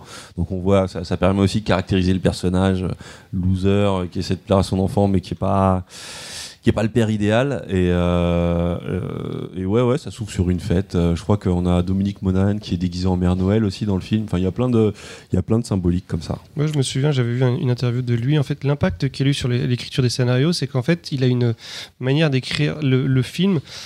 Du- quand il se passe quelque chose de, de, de mal, en fait, quand il y a un problème, en fait, il cherche pas à rapporter une solution, il cherche à ramener un truc qui se passe encore plus mal. C'est-à-dire que il se passe un truc, tu dis bon là, il va régler le problème. Et ben non, en fait, il y a un autre truc qui se passe derrière, et ça, ça empire la, la situation. Et tu crois que ça va s'améliorer, ça empire jusqu'au bout d'un moment. En fait, ça, va jusqu'au plus bas. En fait, tu retrouves cette mécanique dans tous les films de- des années 80-90, les speed, les machins, etc. Quand on repris ces trucs, tu crois que ça va aller mieux, bim, il se passe encore un truc. Putain, Mais, mais C'est lui qui a porté ça, en fait. Ouais, non, c'est vraiment. Ouais, il, a, il a créé une recette qui a été beaucoup reprise, qui a été usée.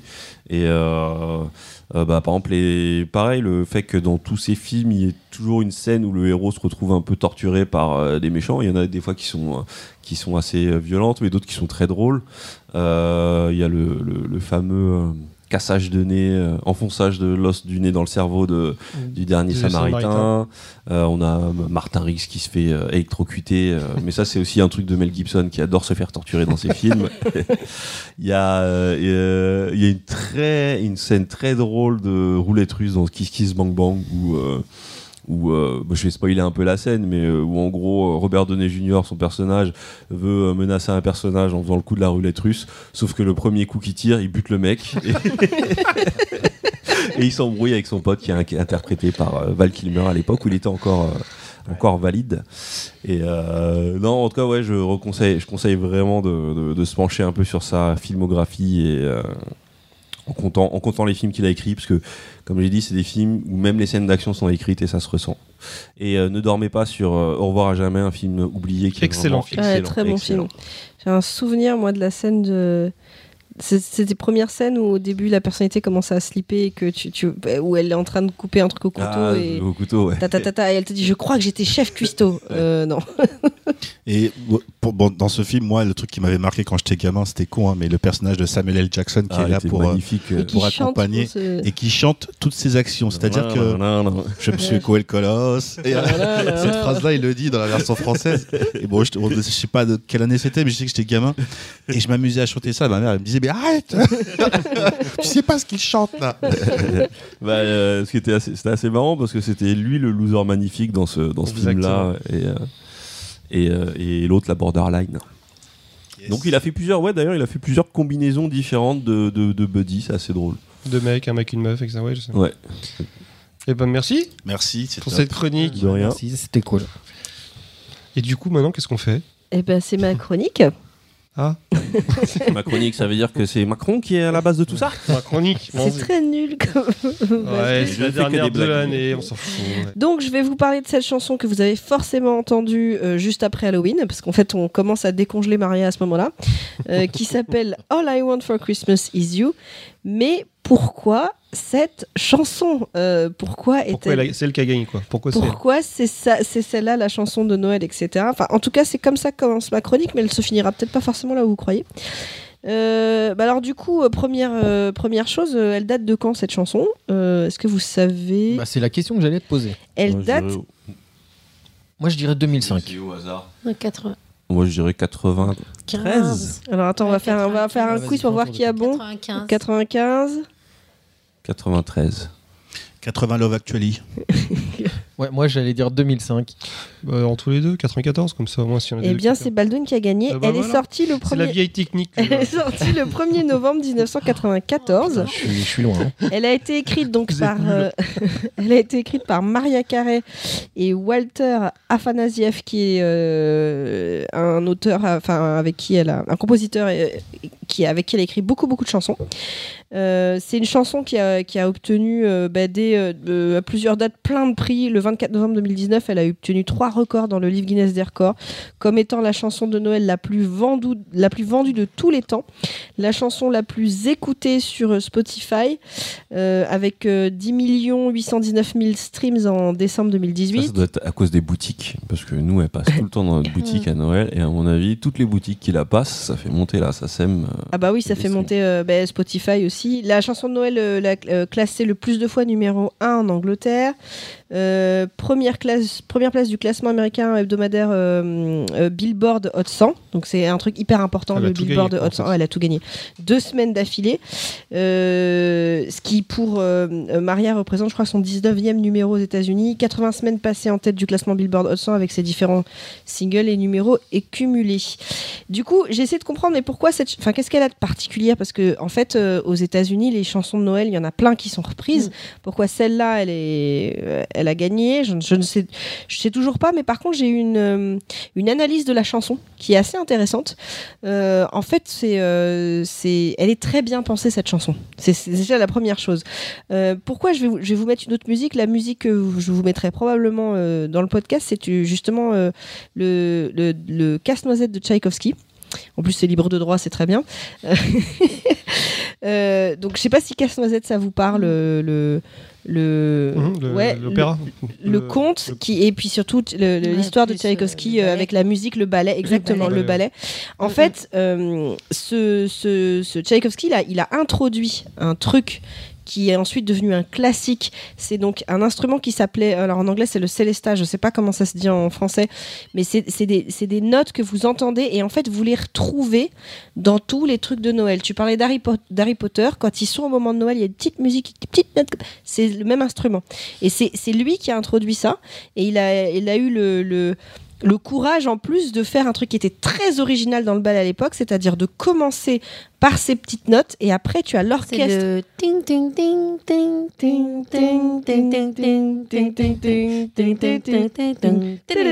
Exactement, okay. exactement On ça. attendait tout ça le Célesta Et hein C'est euh, cet instrument là, là cette espèce, ouais, de, espèce ce, de cloche. C'est cet instrument là, ouais, et euh, qui, qui s'appelait le Célesta parce que ça faisait penser aux ailes des anges, etc. Donc ce côté un peu flottant, euh, voilà. Et en fait, donc dans dans ce ballet là, ça commence mm. par cet instrument et ensuite l'orchestre va arriver note par note, petit à petit, et va monter. Et, euh, et donc ça, c'est un truc qui est devenu une marque de fabrique de ce côté justement euh, les fêtes, le Noël, etc. Et la chanson commence avec cet instrument. Euh, ensuite, celui qui a écrit la chanson avec euh, elle se- s'est beaucoup inspiré de- de- d'un mec qui s'appelle euh, Phil Spector, qui, a, qui vient des années... Quoi là, euh, le producteur Ouais, ouais, ouais, ouais. Euh, des années 60, euh, qui avait sorti un album qui avait cartonné à l'époque, qui s'appelait A Christmas Gift. Et en fait, ce- le concept de cet album, c'est qu'il reprenait de très vieilles chansons de Noël, mais il les mettait au goût du jour avec, avec du rock. Et en fait, la, le- la chanson est inspirée.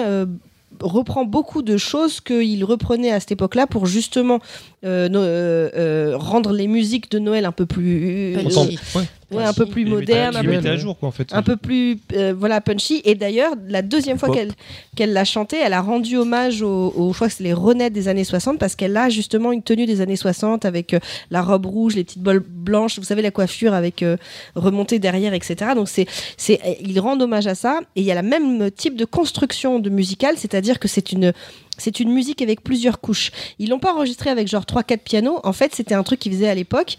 Ils ont refait pareil. Ils jouaient une fois du synthé. Ils reviennent réenregistrer du synthé par-dessus. Et ils le font une troisième fois. Les violons, il y a un violon qui est un petit peu plus fort et ils en rajoutent un petit peu, euh, un peu moins. En fait, tout est, tout est surconstruit comme ça. Tout est rajouté avec euh, en dernier le, le, le piano un peu rock. T'as, t'as, t'as, t'as le truc qui démarre comme un truc de rock'n'roll. Comment tu fais le piano?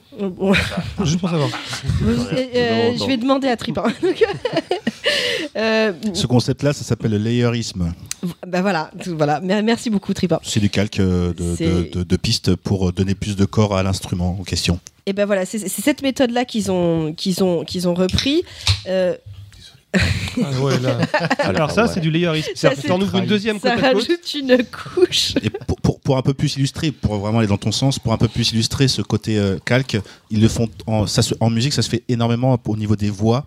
Quand par exemple, y a, euh, on entend parfois une voix à droite et à gauche et au milieu pour donner cet esprit un peu de spatialisation. C'est cette méthode-là qu'ils utilisent. Ils enregistrent trois fois la voix, ils mettent une piste à droite, une piste à gauche et puis une piste au milieu, et ça donne vraiment ce côté vraiment euh, euh, appuyé, euh, comme euh, Comme bah, s'il y avait plusieurs. comme euh, s'il y avait plusieurs ouais, personnes, mais en même temps, c'est tellement uni Mhm. qu'en fait, c'est une seule personne et pas trois personnes, tu vois. Donc voilà, c'est le côté un peu utilisé pour le. Depuis un certain temps, là, sur YouTube, enfin sur Internet, on voit ressortir les pistes de Michael Jackson. Euh, beaucoup. C'est assez hallucinant son travail sur les voix. Voilà, c'est tout. Yes. Euh, et justement, euh, alors si je vous parle de tout ça, c'est parce qu'en fait cette chanson, elle a quelque chose de très intemporel, surtout par rapport à l'époque où elle est sortie, où elle se démarquait de, l'ambiance R&B, etc. du moment. Et une autre chose, donc, donc vous voyez, on a cet instrument, le Celesta, on a tous ce truc-là inspiré des années 60, le côté euh, piano rock qui arrive aussi, et surtout le truc qui, pour Maria Carey, est le truc qui a le plus mar- marché dedans, on a des chœurs dans le style Motown. Alors Motown, c'est quoi? C'est euh, euh, c'est une c'est une euh, pardon Motown, c'est pas. La Motown, c'est une c'est un c'est C'est un- une maison de disques, maison ouais, ouais. c'est un label, ouais. C'est un label, en fait, mais d'où sont sortis euh, tous les gros classiques de musique euh, afro-américaine. euh, Michael Jackson. Five, Michael Jackson. voilà, mais même avant Michael Jackson, c'est beaucoup plus Wonder. ancien. Stevie En fait, c'est vraiment même les, les Les groupes Suprêmes. féminins. Ouais, les Suprêmes, les-. Euh, et ce qui, ce que justement est évoqué là dans ce que tu allais dire, c'est que euh, c'est- au lieu d'avoir des, ce qu'on ce qu'on retrouve aujourd'hui dans les chœurs de beaucoup de musique, avant c'était juste uniquement les girls band, on va dire, on va pour illustrer. hein. Mais voilà, tu prenais trois femmes ou bien quatre mecs et ça faisait le band euh, en question, quoi. Les, les Jersey Boys par exemple, ou les choses Mm. comme ça. Sauf qu'ils étaient en train de chanter. euh, Bah, les Boys to Men aussi, c'était, euh, ça a Ouais. été moderne. Mais du coup, les, si on, vous écoutez bien juste les chœurs de la chanson, ce ne sont que des chœurs, et d'ailleurs ils sont assez magnifiques en fait, et ce sont des chœurs dans le style Motown. Donc en fait, toute cette chanson, elle est faite pour ne pas rester dans son époque, plutôt que des chansons qui ont été reprises dans un style euh, très précis. défini. Et voilà, donc ce qui peut expliquer aussi sa, sa longévité. Mais j'ai envie de dire plus que ça, il y a aussi le personnage Maria Carey. Et c'est là où en fait je vais vraiment aller dans ma chronique. C'est c'est qui Tati Maria? Je l'appelle Tati parce que moi j'ai grandi avec. Mais Même si t'as grandi, c'est c'est- c'est pas une tati. Ah si maintenant C'est Tati Maria. Ah si maintenant c'est Tati. hein. Stevie l'appelle Tati. hein. Je suis désolée mais je suis d'accord avec lui. Il y a un petit côté. Moi Maria. Enfin après je vais en parler comme comme euh, moi ça m'a marqué. Enfin c'est une chanteuse qui m'a marqué. J'ai vraiment grandi avec Maria Carey. Je ne sais pas si aujourd'hui euh, euh, quelle est l'image qu'elle a pour les gens qui sont Ouais, qui sont plus jeunes. ça, ouais. Bah, ceux qui sont plus jeunes, c'est c'est ça l'image. C'est It's time. C'est tout. Juste pour savoir, elle, a à peu près quel âge? Elle a elle est née en 69. Ok, Elle a quoi elle a, elle a 50. euh, Elle a ans 50, ouais, 53 ans, 53 Parce que nous, quand on l'avait, elle était jeune, quoi. C'était piou-piou. débuts, elle était jeune, jeune. hein. piou-piou. Et ben justement, je vais vous en parler. euh, D'abord, comment moi je l'ai perçue au- à différentes époques, parce qu'elle a marqué euh, différentes époques de, de- de ma vie. Mais à- en faisant ces recherches, je suis allée regarder ce que je n'avais jamais regardé à l'époque, c'est comment ça se passait vraiment pour elle. Et j'ai découvert plein de trucs. Et en fait, son histoire, je la trouve fascinante. Je trouve que c'est, en fait, c'est vraiment une personne qui a, d'un point de vue pop culture, parce qu'on on parle pas souvent, euh, pas si souvent que ça, musique, on devrait le faire peut-être un peu plus. Euh, mais c'est quand même une personne qui a marqué euh, son époque pour plein de raisons. Déjà parce que c'était la diva par excellence. Enfin, le nombre d'histoires qu'on a entendues d'elle, qui sont peut-être pas forcément toutes vraies d'ailleurs, mais comme quoi c'était the parfaite diva. Euh, L'histoire que j'ai entendue, c'est qu'elle a une personne qui, qui est Tiens là son chewing-gum. pour tenir son chewing-gum. Mhm. Je trouve ça. ah, Elle est payée pour dire tiens, pour tenir mon chewing-gum pendant que je parle, et après tu reprends le chewing-gum. Ben, Il y a des personnes qui sont payées pour rouler de- des choses hein, aussi pour d'autres personnes. Snoop Dogg, il a quelqu'un Oui. qui. euh, Bah, il il vient de se faire licencier, je crois. Tenir un Pourquoi chewing-gum. Ou alors elle a arrêté parce qu'elle en pouvait plus. C'était une cadence un peu trop. non mais je, je- c'est c'est c'est pas une fake news. hein. Tu parles de quoi? En fait, Le Snoop rouleur de Dogg, Snoop. voilà. Ah oui. C'est- Je crois que c'est une femme en plus. Je crois que c'est une femme. Alors je dis peut-être des bêtises et désolé si j'ai merdé. Mais en fait, à ce qu'il paraît, elle a demandé d'arrêter parce que la cadence était trop. euh, Oh, le mec. Ouais. Je suis Moi, je suis pas sûr que ce soit la cadence, soit la fumée tout le temps en Oui, je permanence. Oui, voilà peut-être de ça aussi, aussi. Je sais peut-être, pas, je mais. sais euh, pas si vous avez entendu d'ailleurs, je sais pas si on en avait parlé, mais il y avait eu, euh, il y avait eu la rumeur comme quoi, euh, la rumeur lancée par Snoop lui-même, comme quoi il arrêtait de fumer. Et en fait, c'était juste un coup de pub, Un coup de pour, pub, euh, ouais. pour un barbecue sans fumer. C'était- Je trouvais que c'était un coup de génie. Ça, ça Bon. c'est tellement pas crédible. Je vais lancer euh, Marie avant qu'il soit trop tard. Alors, euh, pour vous parler d'elle, donc elle est née en 69 à Huntington. Euh, c'est pas pour rien non plus que cette personne, elle, est, elle, elle, elle signifie quelque chose euh, pour moi. C'est euh, Marie Carré, c'est une personne qui est euh, en fait une métisse. Son père était afro-américain vénézuélien. Euh, et sa mère était euh, irlandaise, mais elle est, quand tu la vois, elle est blanche en fait. Enfin, elle tu la vois pas forcément comme une femme, euh, une femme noire. Et en fait, moi, il y a un truc dont je me souviens la première fois que je suis allée aux États-Unis, j'avais 12 ans, je, et que, et que quelqu'un avait vu une photo de mon père et on m'a dit, mais en fait, t'es noire, t'es comme Maria Carré. Et je ne comprenais absolument pas ce que ça voulait dire.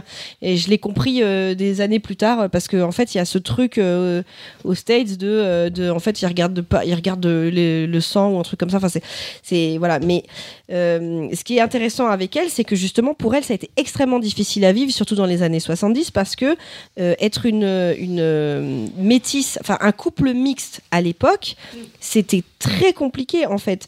Euh, elle elle s'est installée à un moment donné avec sa famille dans un quartier à dominante blanche et elle a subi euh, à la fois le racisme d'un côté, le colorisme de l'autre, euh, le, le- le- le couple mixte. Et puis alors quand je, vous dis des trucs pas sympas, c'est pas juste on les regardait de travers, c'était c'est des gens qui s'en prenaient à eux en fait physiquement.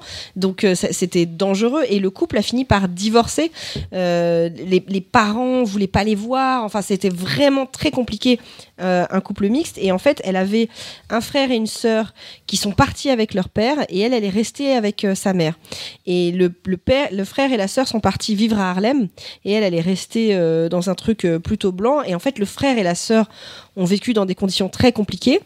Euh, D'ailleurs, ils ont assez mal tourné et euh, ils lui jeunes, ils lui ont fait beaucoup payer euh, ça parce qu'en fait, ils considéraient que elle, elle avait la belle vie d'être avec sa, sa mère et elle faisait euh, euh, comment ils appellent ça en anglais? Ils, ils ont un terme pour les, les noirs qui essayent de se faire passer pour blancs et en- euh, oui, j'ai oublié le terme. Je suis Pas les Non, ça c'est l'inverse. Non, c'est du, c'est du, C'est des oncles Tom ou bien des. mais c'était euh, le truc genre de passer pour, tu vois. c'est- Il y a un terme comme ça où, euh, euh, en fait, on, eh, en gros, on- ils disent qu'elle cachait qui elle était vraiment. Et en fait, c'était pas le cas parce que elle, elle vivait avec sa mère qui était assez pauvre et qui galérait, qui pouvait pas s'occuper d'elle, etc. Et donc, en fait, elle a pas non plus eu une belle vie.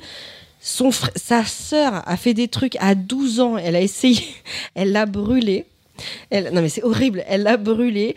Elle a essayé de la, mettre avec un Mac. Vous imaginez, elle l'a droguée. Non mais c'est un truc. Attends, la sœur de Maria Carey La- qui, avait 12 ans, qui a- la sœur de Maria. Non, elle avait 16 la- elle avait La euh, grande sœur de Maria, en fait. La grande sœur parce que c'était des grands frères et sœurs, c'est la plus jeune. Elle a, elle a à un moment donné quand elle a été 12 ans, elle est venue la chercher, la meuf, elle était dé- déjà beaucoup plus âgée.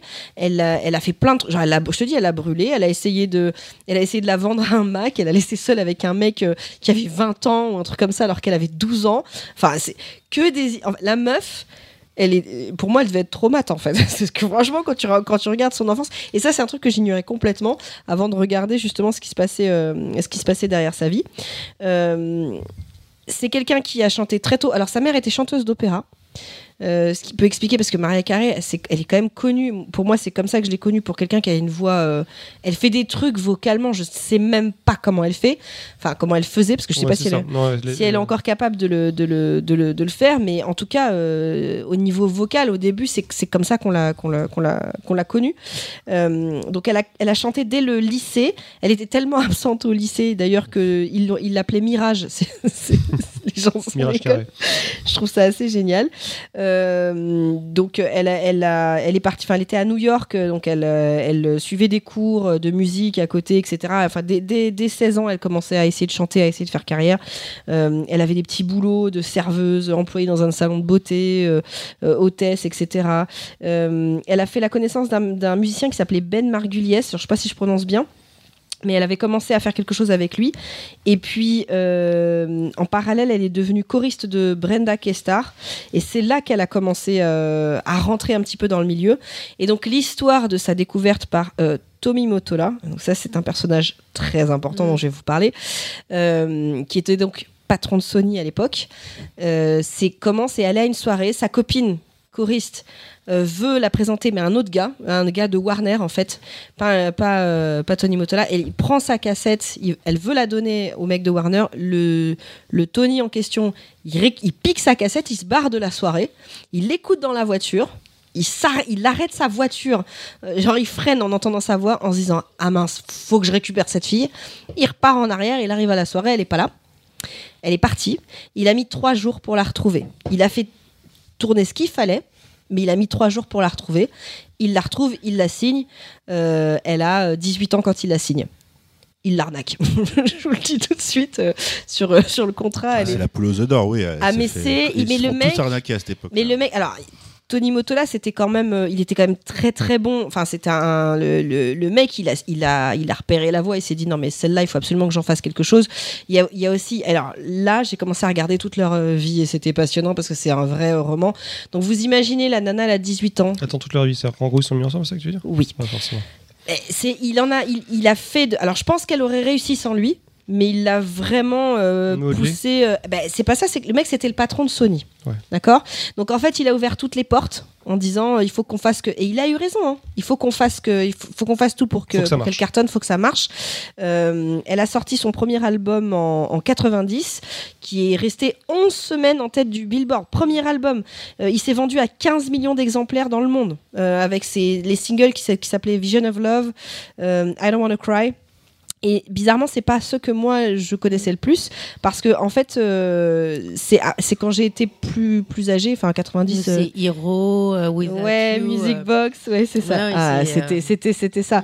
Après la sortie. C'était c'était sur ce premier album ou pas? euh, Non, je crois que c'est. Non, c'est Non. justement c'est sur le c'est- deuxième, alors, c'est sur celui que. En fait, euh, après 91, elle a sorti Emotion et entre 93 et 96, elle a sorti Music Box et Daydream, qui sont moi les albums que j'ai saignés mm. avec euh, euh, toutes ces toutes ces toutes ces chansons et euh, après la fameuse le fameux album Merry Christmas dans lequel il y a All I Want euh, for Christmas Is You. Donc moi, la première ère dans laquelle je l'ai connue, c'était cette ère-là. Donc de, de mon image d'enfant, c'était ah, j'ai chanté sur ces chansons et tout, ah, j'adorais, etc. C'était la chanteuse à voix, mais c'était la fille parfaite. C'était la petite fille lisse. Le, le- l'image qu'on en avait à cette époque-là, c'était euh, ouais la la la la, la Mon fille frère, c'était son fantasme. Je te jure. Ouais, mais après ça, ça a changé. Mais Beaucoup, ouais. tant, qu'elle était mecs. tant qu'elle était avec Tony c'est Motola, c'est c'était deux euh, périodes d'ailleurs. c'est tant qu'elle était avec euh, Tony Motola, c'était vraiment elle avait une image extrêmement C'est lisse. Tony Motola ou Mo- Tony Motorola? Non, moto. Motola. Donc Pre- Première vanne. C'est Sony Motorola. Sony Motorola. Donc, non mais le, le mec là, parce que c'est pas n'importe quoi. Ils ont tous les deux écrit. Elle a fait rire mec. Moi ça va, moi j'ai gagné. hein. Enfin, je Non, sais que la vanne il est était pourrie, mais. Oui, non, mais regarde, regarde comment il rigole. Il pleure. Il pleure de, de rire. Voilà, bah, j'ai Il gagné. n'a pas l'habitude de Bah, il sait pas encore, ouais. Donc, euh, je reprends. Euh, attendez, je me sers. Ah bah vas-y, allez, allez, vas-y. Non, mais rigoler pendant ce temps-là. De toute façon, je couperai. Et t'as plus celle-là. Parce que si j'ai fait Tony Erickson, En fait, ça aurait pas marché. Attends, faut que je reprenne. Euh, En fait, elle est bien Tu parce disais qu'elle que elle c'était est l'air facile. où. euh, Et parce qu'elle était totalement inattendue. Ça, ça, ça- ça t'enlève de l'énergie, t'es là. Je suis Ouais, c'est Tu sais, ça te. C'est ça, c'est ça. je vais avoir du Et mal à lâches. repartir. Putain. Vas-y. Bon, bah, on t'attend là. hein. Alors, Vas-y. cette première ère, c'est donc euh, c'était quand même la meilleure vendeuse des années 90. Vraiment, elle, a- elle, elle leur a rapporté un fric de fou. Mais dans les coulisses, donc ce que j'ai découvert en m'intéressant à leur vie, il faut savoir que les deux, elle et To- Tony, ont écrit un bouquin sur ce qui s'est passé. Ils se sont effectivement mis ensemble. Un ils se bouquin sont- chacun un, bouquin, chacun, chacun de leur côté. Donc j'ai regardé un reportage, c'est celui sur lequel Tripper m'a trouvé, où je, je regardais la fin euh, comme une folle parce que c'était hyper intéressant. C'est vraiment euh, d- une série euh, de, de, de fous leur histoire. Euh, mais grosso modo, ce que, tu, ce que j'ai compris, l'analyse comparée de ces deux bouquins m'a donné ma, ma vision des choses. Peut-être que je me trompe, mais c'est comme ça que je l'interprète. Le mec, il avait plus de 40 ans. Elle, elle, elle avait euh, 20 ans. Ils travaillaient tout le temps ensemble. Et le mec raconte dans son bouquin que un jour, elle lui a dit Oh, t'es beau gosse aujourd'hui, tu vois? Et qu'à partir de là, il a vrillé. Parce que c'est même lui, il le dit.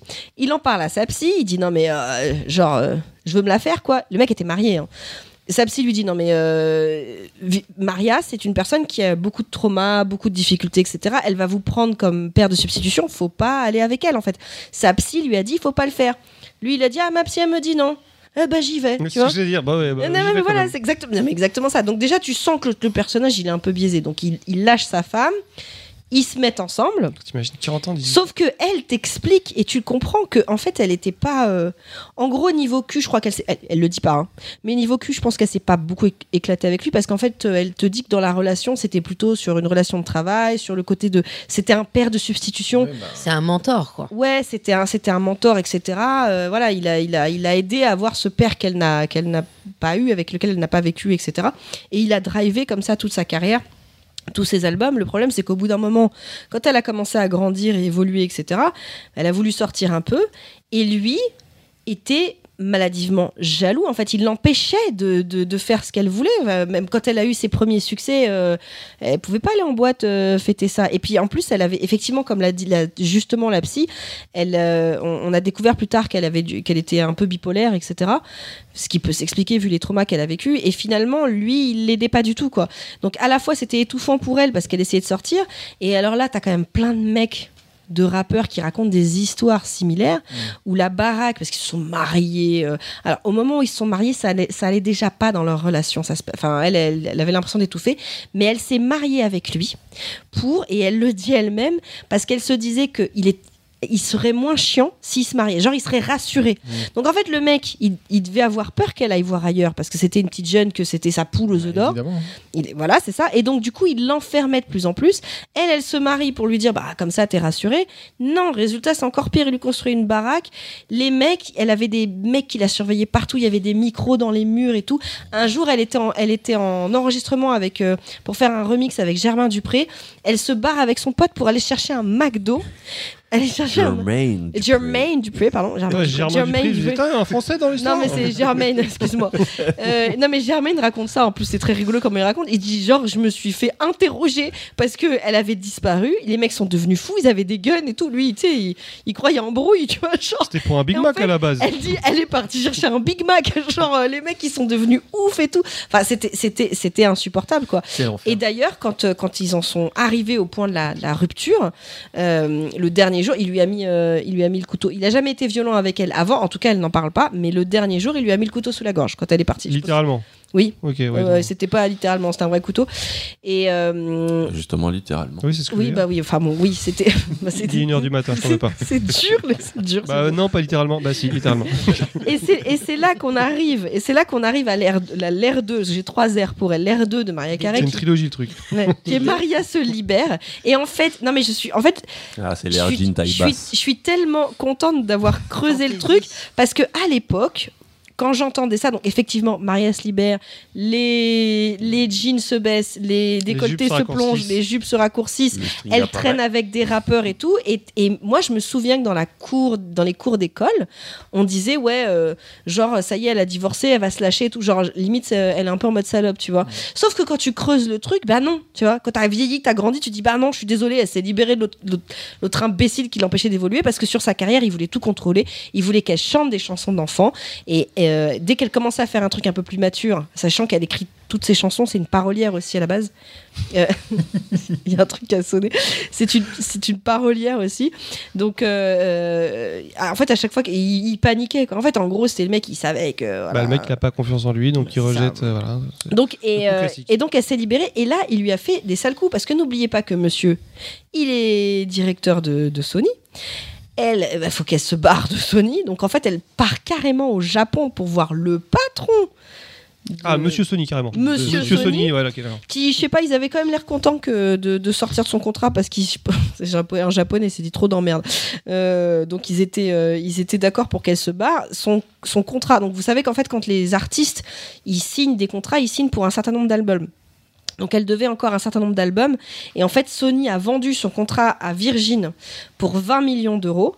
Et en plus, ils l'ont signé, elle, pour 100 millions d'euros sur 5 albums. D'accord? Donc vous imaginez, en fait, ils ont déboursé 120 millions d'euros. Et là, en fait, c'était la catastrophe. Parce qu'en même temps, elle voulait absolument faire un film.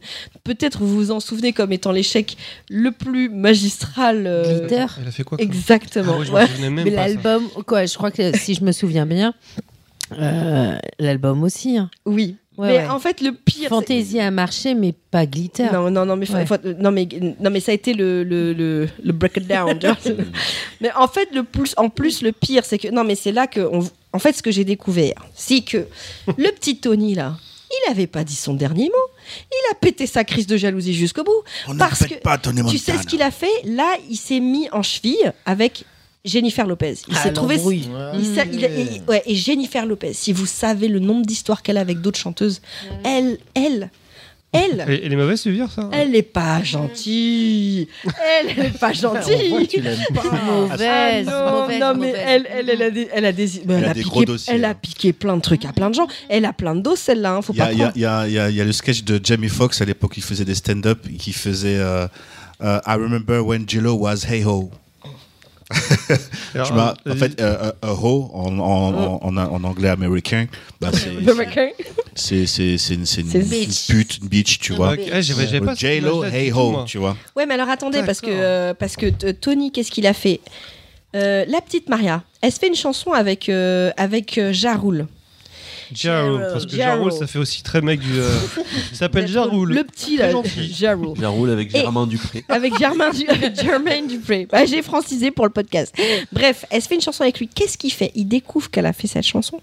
Il va racheter le sample de la chanson. De la chanson. Il va Ah, Pour voir. interdire le- oh, Il- non. non. pas pour interdire. Il, et Pour il toucher. fait faire, il fait faire une chanson à Gilo avec Jarul qui sortent deux jours avant que Maria sorte sa chanson, Avec le même sample, tu veux dire? Av- avec euh, un truc similaire. Et il lui a piqué aussi un sample qu'elle voulait absolument dans un de ses albums. Il fait que des coups Ah, tordus. il est mauvais lui aussi. Hein. Ah ouais, Oh. c'est une bad bitch, hein, lui, je te jure. Franchement, il est horrible. Non, il a juste le seum. Mais il a grave le non, mais au bout d'un moment, laisse, laisse couler quoi. Non mais il, euh, il a fait tout, il a fait tout pour la pourrir au point que ce qui s'est passé, c'est que avant la sortie de, juste avant la sortie de Glitter, euh, la meuf, donc il faut savoir qu'elle bossait comme une tarée et tout. euh, et puis d'ailleurs, Jennifer Lopez, elle lui a fait une petite pique en expliquant que elle, elle dormait, enfin que Jennifer Lopez, elle, elle dormait 8 heures par nuit. Et Maria Carey, elle dit que elle, elle chantait ses propres chansons, donc elle avait le temps de dormir que 4 heures par nuit. Donc c'est des petites phrases, de- des petites punchlines en dessous. Bref, euh, donc en fait, la meuf, à un moment donné, elle a craqué. Elle a fait un truc où je pense qu'elle a, elle a craqué. Elle a débarqué dans une émission, elle n'était pas invitée. Elle a commencé à se dessaper et tout. Elle a, enfin, elle a vraiment pété un câble. Non, mais elle a pété un câble. Ouais, Bon, ça, là, comment ça C'est-à-dire Non, et puis, Si, si, si, elle a fait un truc. Bah, en fait, elle a commencé à. Elle est le- l'animateur s'attendait pas à ce qu'il y ait Maria Carey, qui était quand même une superstar à l'époque. Il débarque, elle fait et elle te dit, tu sens qu'elle est en train de péter un câble. Bon, maintenant, il y a plein de gens qui font ça, euh, qui Mais- pètent des câbles sur les Instagram, mais à l'époque, c'était pas courant. ouais. Et elle, elle a commencé à, à t'expliquer que elle avait besoin de se faire une thérapie. Non, mais en là, il faut que vous voyez l'extrait. Ce truc-là a fait un bad buzz pas possible. Faut, faut contextualiser. Faut contextualiser, parce ouais. que Macaré, c'est une diva, c'est une personne qui a de la tenue, qui représente une élite en termes de chant, de chant et euh, bah, voilà, de, de- de- c'est vraiment une grosse représentation. Et puis, tu vois une personne euh, débouler sur un plateau et qui commence à se dessaper un peu chelou, tu te dis waouh. Ouais, elle, craque, elle craque en live. Et en fait, On deux jours après, non, mais elle, elle- enfin, ça va, mais bon. euh, Et deux jours après, elle poste un message sur son site internet en disant qu'elle n'en peut plus. Et en fait, donc le Tony n'arrêtait pas de lui faire des crasses. Donc je pense qu'elle était en train de péter un câble, quoi. Elle Britney. Elle a été internée euh, à ce moment-là. euh, Mais en fait, euh, contrairement à Britney, c'est que ça a duré le temps qu'elle se repose et après c'était Mm. fini. Elle a plus jamais eu d'histoire comme ça. Donc, elle a, je pense qu'elle a juste craqué. Elle, elle te dit non mais j'ai craqué. En fait, j'en pouvais plus quoi. Cette époque Et- a été divorcée de. Elle, elle, elle était divorcée de, de Tony. Et donc, elle est partie se faire interner. Et ils ont repoussé la sortie de Glitter et de l'album qui allait avec au 20 septembre 2001. 2001. Ah Donc, ouais, elle a pas de chance. donc le La 11 loose. septembre 2001, Le timing est pas ouf, je trouve. euh, il y avait des pubs partout Ouais. de Glitter qui était donc Maria Glitter, c'est avec paillettes. Hein. des paillettes Ouais. roses au moment où on vivait l'un des plus gros trucs Toutes ces affiches étaient sur le World Trade Center Oui, à ce moment-là. toutes les affiches étaient sur le World Trade Center. Donc je vous explique même pas le bad buzz. Déjà que le film était pas ouf, mais le, le bad buzz, l'échec de ce truc, ça a été un, un- un- Enfin, c'était une telle catastrophe que Virgin ne, ne voulait plus de Maria. Virgin a proposé de, à Maria 28 millions pour De l'argent, mais tu chantes plus. 28 millions pour arrêter le contrat. Euh, Donc ils, espéraient même pas que ça pouvait. euh, ils en voulaient plus de, de, de Maria. Donc tout et, et, et, et ça a coulé Virgin cette histoire parce que en 2001 tous les albums qui étaient prévus, euh, il y a plein de trucs, euh, genre le, le Kellys 2 n'est jamais sorti à cause de ça. Ça, je- ça m'a- ça m'a ça m'a frustré. Enfin, il y a- En plus, il y avait la crise du disque à ce à oui, il y a période. énormément Il y d'albums. avait aussi le un des derniers albums de Michael Jackson qui sortait euh, par- pareil en septembre, euh, Invincible. C'était pareil, il a eu. euh, Ah oui. Mais tous les artistes Virgin, et notamment beaucoup qui avaient signé avec Neptune, etc., dont on attendait les sorties, ne sont jamais sortis parce qu'en fait, C'est qui Neptune? Le pote d'Uranus. T'es sérieux là En fait, c'est le, c'est le français. Neptune. les Neptunes. les Neptunes. Ah, faut dire en anglais, les Mais en fait, elle l'a francisé. Neptune. En fait, c'est Neptunes.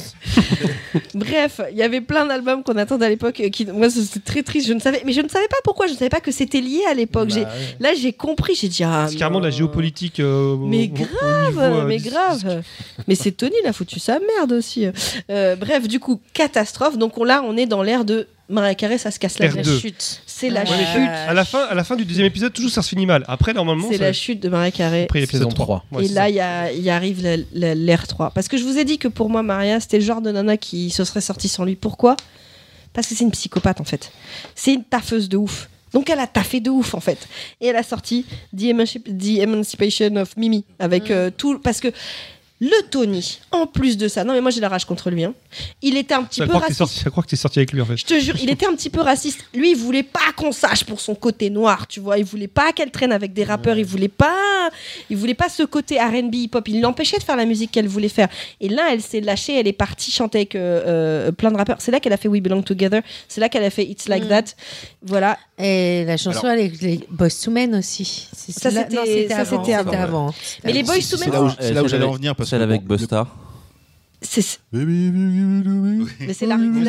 mais son meilleur album pour moi. Mais celle avec, celle Boys to Men, c'est pas pareil parce que les Boys to Men, ils étaient considérés comme des chansons à des chanteurs à voix, tu vois. C'est là où je voulais en venir parce que voilà bon je sais que c'est parce que tu as voulu dire mais t'as dit euh, il, il voulait pas qu'elle ait affaire au côté noir donc les rappeurs et tout ça évidemment c'était pas uniquement le côté noir mais c'est le côté gangsta Alors elle a dit, elle a dit, Parce qu'à l'époque, elle chantait que- non mais Houston. elle a dit dans son livre qu'il est- qu'il faisait tout pour effacer son côté euh, biracial, enfin euh, biracial, enfin métis. Et, et en fait, il, il, il, il, il voulait pas que ça sache. Et en fait, ils ont eu des grosses embrouilles sur ce sujet-là. d'accord parce qu'il y a quand même eu des des il y a, il y a eu il y a pas- Whitney Houston euh, Brian McKnight c'était ces gros euh, Miracle no no no miracle when you Avec Whitney Houston, believe avec Whitney Oui, Houston. mais c'est des trucs euh, tu vois c'est des- oui, mais en fait, tu par- quand, quand je parle de, de, de ça, ça c'est des trucs qui passent avec les blancs. Là, euh, quand je dis so- le côté euh, hip-hop, R&B, etc., ils voulaient pas qu'elle aille sur les trucs qui sont la, la culture, quoi. La culture ce hip-hop. côté noir de, Oui, parce que pour lui, il voyait ça comme, euh, tu vois, euh, non quoi. Et elle, elle, elle c'était aussi un truc qui l'intéressait parce que elle a fait aussi de la soul, parce qu'elle était aussi intéressée par le R&B. Et c'est un des, une des grosses divergences euh, euh, qu'ils ont pu, Artistique. qui, ouais, qu'ils ont, qu'ils ont pu avoir. Et donc c'est pour ça que bah, elle s'est, euh, elle s'est Émancipée. émancipée. Et d'ailleurs, avant The, Emancip- The Emancipation of Mimi, elle avait fait Butterfly et c'est là que ça a vraiment commencé sa renaissance. Mais bref, elle a recartonné, euh, recartonné avec ça. Euh, elle s'est un petit peu guérie au passage. Bah, à un moment donné, elle s'est mariée avec Nick Cannon. Ils ont eu des, Des jumeaux. des jumeaux. Et même s'ils se sont séparés, il paraît que ça se passe très bien. bien. Ah ouais, j'aime bien parce qu'elle a tout le côté euh, gossip. Juste Il en a Non, non, combien c'est de que j'aime gosses beaucoup d'ailleurs Maria- Nick Cannon, Ouais. toi, c'est peut-être À ce qui paraît, je en a énormément. Ouais, il y a un truc. ouais, J'ai découvert que Nick Cannon, il fait des enfants C'est- c'est partout. pas- c'est Je crois pas- que ouais, 14, mais, c'est- mais il fait des enfants, mais il les assume tous et ils sont tous bien portants. C'est pas le mec qui a fait les imprimantes, rien à voir. Juste pour savoir, l'album euh, Emancipation of Mimi, là, en fait, c'est euh, c'est c'est sous quel euh, label C'est sous quel C'est plus Virgin alors du Euh, coup Non, c'est plus Virgin et j'ai pas noté parce que. euh, euh, Le label Island. Ah, ouais. Iceland. Ouais. Ouais, je sais pas comment, je sais pas, je sais plus comment elle a fait après. Enfin, regardez. C'est en Stevie de- 2005. En tout cas, Il est si si- il y a des, il y a quelques quelques vidéos de Stevie de Music Feeling sur mariage, je conseille toujours de de regarder. Ah, et euh, dernièrement, Seb qui fait une vidéo par jour, Seb Lafrite, il en a fait une sur euh, son bif avec Eminem. C'est assez marrant. Ah oui, c'est rigolo. Ah oui, bien sûr, ils ont une relation, c'est ça? Ouais, ouais, ils ont eu- on sait pas s'il y a Non, vraiment on sait eu, pas mais- ce qui s'est passé, mais il y a eu un truc. Et puis Nick, Nick Cannon s'en est mêlé et tout. Non, mais ce qui- Cannon, il a fait pitié dans il a fait pitié. dans Mais c'est quand même beaucoup plus intéressant euh, le truc avec Gillo parce qu'en fait Gillo, tu découvres qu'elle a plein d'histoires comme ça. la avec, vraie euh, biatch, quoi. Mais grave.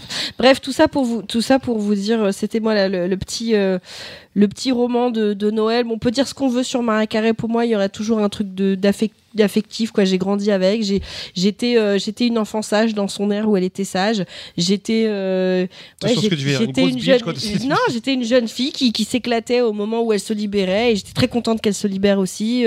Euh, voilà j'ai un, un petit côté particulier dans mon cœur. Moi ça m'a fait moi ça m'avait fait mal au cœur le jour où elle avait chanté et elle s'était euh, enfin, sa voix Patrick. était complètement euh, voilà cassée. C'est un truc qui m'avait fait mal au cœur. Euh, Juste petite anecdote, euh, au tout début, le, dans le, les albums, le premier album qu'elle a sorti, euh, notamment Vision of Love, etc., elle faisait des choses techniques très très fortes et au début elle voulait pas partir en tournée parce que c'était compliqué vocalement. C'est c'est- c'est très- c'est épuisant la manière dont elle chante que je peux parfaitement comprendre. Et elle avait peur d'y aller etc et donc du coup les gens se sont mis à, à sortir des rumeurs comme quoi en fait elle elle, ne- elle était incapable de chanter etc etc et ils ont fait un, un truc MTV mais en Oh, le live. MTV Unplug, il est le MTV Unplug en live où elle a en plus ajouté une reprise des Jackson 5 euh, I'll Be There. Mm. et là elle a claqué tout le monde après ça il y a plus personne qui a dit qu'elle savait pas chanter sais que même, euh, j'aime pas trop Ah, le c'est- mor- morceau Emotion, mais par contre, la version live euh, sur le MTV Unplug, elle est assez folle. ah non mais le, le mais la claque vocale quoi c'est c'est je, je vous dis de toute façon pour moi vocalement Maria c'était De toute façon, quoi qu'il arrive, elle aurait percé avec peu importe avec qui. Je c'est son pense que talent, je pense que quoi qu'il arrive après il- oui il a il a il, il était bon aussi dans son taf le mec mais euh, mais mais bon voilà je pense que quoi qu'elle arrive quoi qu'il arrive elle y serait arrivée parce que euh, bah, en fait, elle explique dans son livre que l'histoire qu'elle a eue à 12 ans, où, où vraiment elle a, elle, a, elle a flippé, quoi. En fait, ça lui a donné une. Déjà, ça lui a donné une niaque parce que sa, sa sœur était tombée dans la drogue quand elle a fait ça. Donc, ça lui a donné une niaque de les drogues, je. Non. Voilà, je, je, voilà, je veux réussir, je veux. Ça lui a donné un truc, ce, ce, ce, ce trauma. Mais, euh, mais bon, franchement, je, je savais pas à l'époque qu'elle avait eu une enfance aussi fucked up, quoi. C'est un peu un shonen, hein, en fait. euh. Ouais, c'est un truc shonen en fait. C'est- Et c'est pour ça que je trouvais que c'était intéressant parce que eh ben, elle a marqué euh, d'un point de vue pop culture ces dernières années que euh, voilà, c'est notre Elle de Noël. elle est dans, nos, euh, dans nos vies en fait. Elle est dans nos vies, vous le savez Ah, c'est- pas. elle en tout cas, est- c'est- une icône. Ouais. Ouais. qu'il Elle n'a pas eu besoin de la magie de Noël pour réussir. C'est elle, Noël. Et c'est aussi une vraie diva. ce qui, est, ce, qui est, ce qui est un peu. Bon, c'est pas vraiment dommage, mais c'est vrai que c'est le changement d'époque. À l'époque, elle avait une aura parce qu'il n'y avait pas les réseaux sociaux, parce que on entendait juste quelques rumeurs et tout. Et c'est vrai que.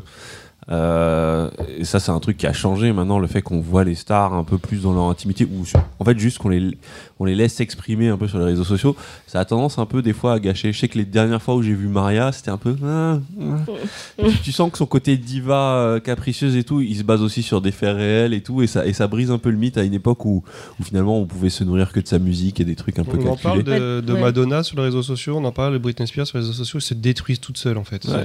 Là- Bon, après, Au Britney moins, Spears, euh, c'est au autre. Kanye, il l'a toujours Il y a une différence entre Britney Spears et Madonna. Ouais. Ouais, non, c'est la, la cocaïne ou la. Non, Non, non, non, pas Britney. Spears. Non, pas Ah non, non, non. je dis n'importe quoi. Je repars. Britney Spears, tu Ah, sais, elle a dû prendre des médocs euh, pour soigner de certaines blessures Ah, et tout. Ah, Et il y a un côté bipolaire. Madonna, par contre, c'est la coke. Mm. Je suis d'accord. c'est pas la même, c'est pas la même Ah ouais, histoire. tu peux pas comparer euh, Madonna et. La Kanye, je crois que j'ai vu, D'ailleurs, j'ai- est-ce j'ai vu qu'il a fait un dernier burst out encore, où il a insulté tous les gens qui étaient avec lui dans la salle, qui étaient en train de le chauffer. Attends, quoi C'est quoi un peu un- Euh, Kanye, là, chez- sur Twitter, je suis tombé sur une de ses dernières interventions. Il est dans une pièce où il s'en prend à Jay-Z, à Drake, à tout le monde. Il est, il est Ah. clairement dans un épisode euh, maniaque. Mm. Et les gens sont autour de lui. Il est dans une pièce, je sais pas trop ce qui se passe.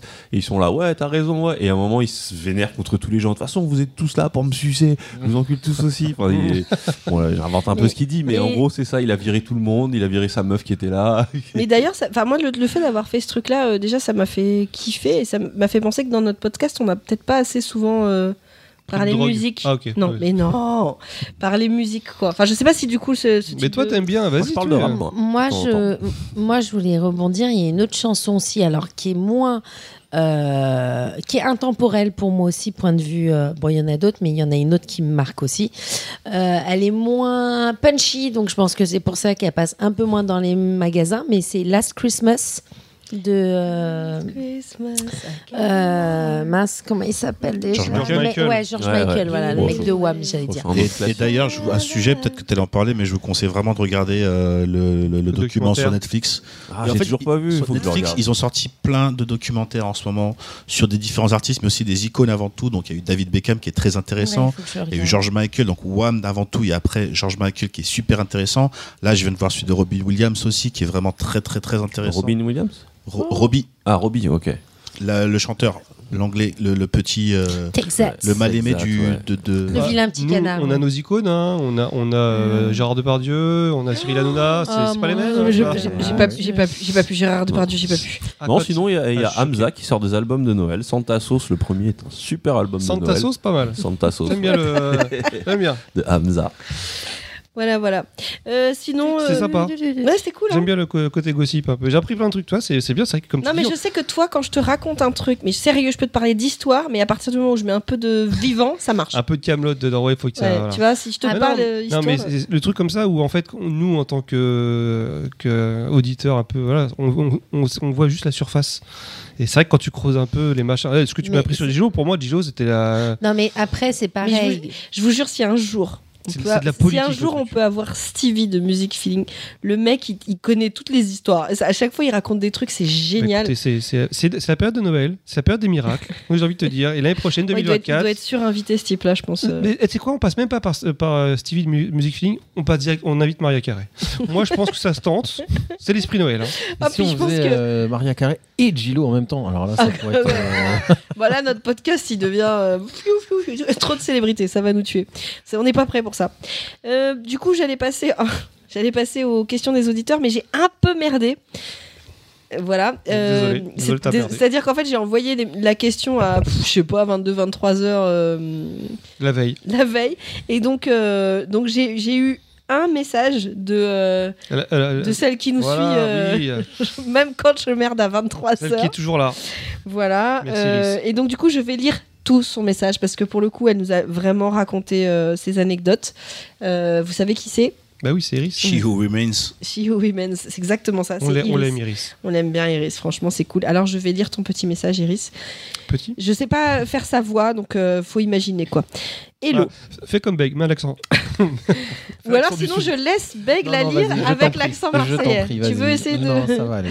Alors, en matière de films de Noël, sachez que j'ai une tradition, et ça depuis avant que Netflix arrive, et ça fournée de films de Noël chaque année. À partir du 1er décembre et jusqu'au 25, je peux regarder tous les téléfilms et films de Noël que je veux. Ça va des meilleurs, Santa et compagnie, Klaus, euh, Die Hard par exemple, jusqu'aux pires bouses mielleuses dont on peut coacher, dont on peut cocher les cases comme un bingo. Working Girl, donc ce que tu disais en plus, Working Girl urbaine coincée dans le village de son enfance qui déteste Noël et qui va tomber amoureuse du beau gosse en chemise de bûcheron qui lui adore ce village avec des la même chose en fait. C'est ouf en fait. Euh, qui lui adore ce village, avec des variantes qui impliquent parfois l'apparition du Père Noël, des boucles temporelles pour comprendre l'importance de Noël, etc. etc. Avant, c'était surtout les téléfilms dispo l'après-midi sur M6, avant que le streaming n'arrive en masse. Donc il y avait de tout, du pire au meilleur. Avec Netflix, ce qui me fatigue un peu, c'est qu'on peut tomber sur des trucs comme ça, mais c'est presque comme s'ils faisaient exprès de faire des trucs très nazes.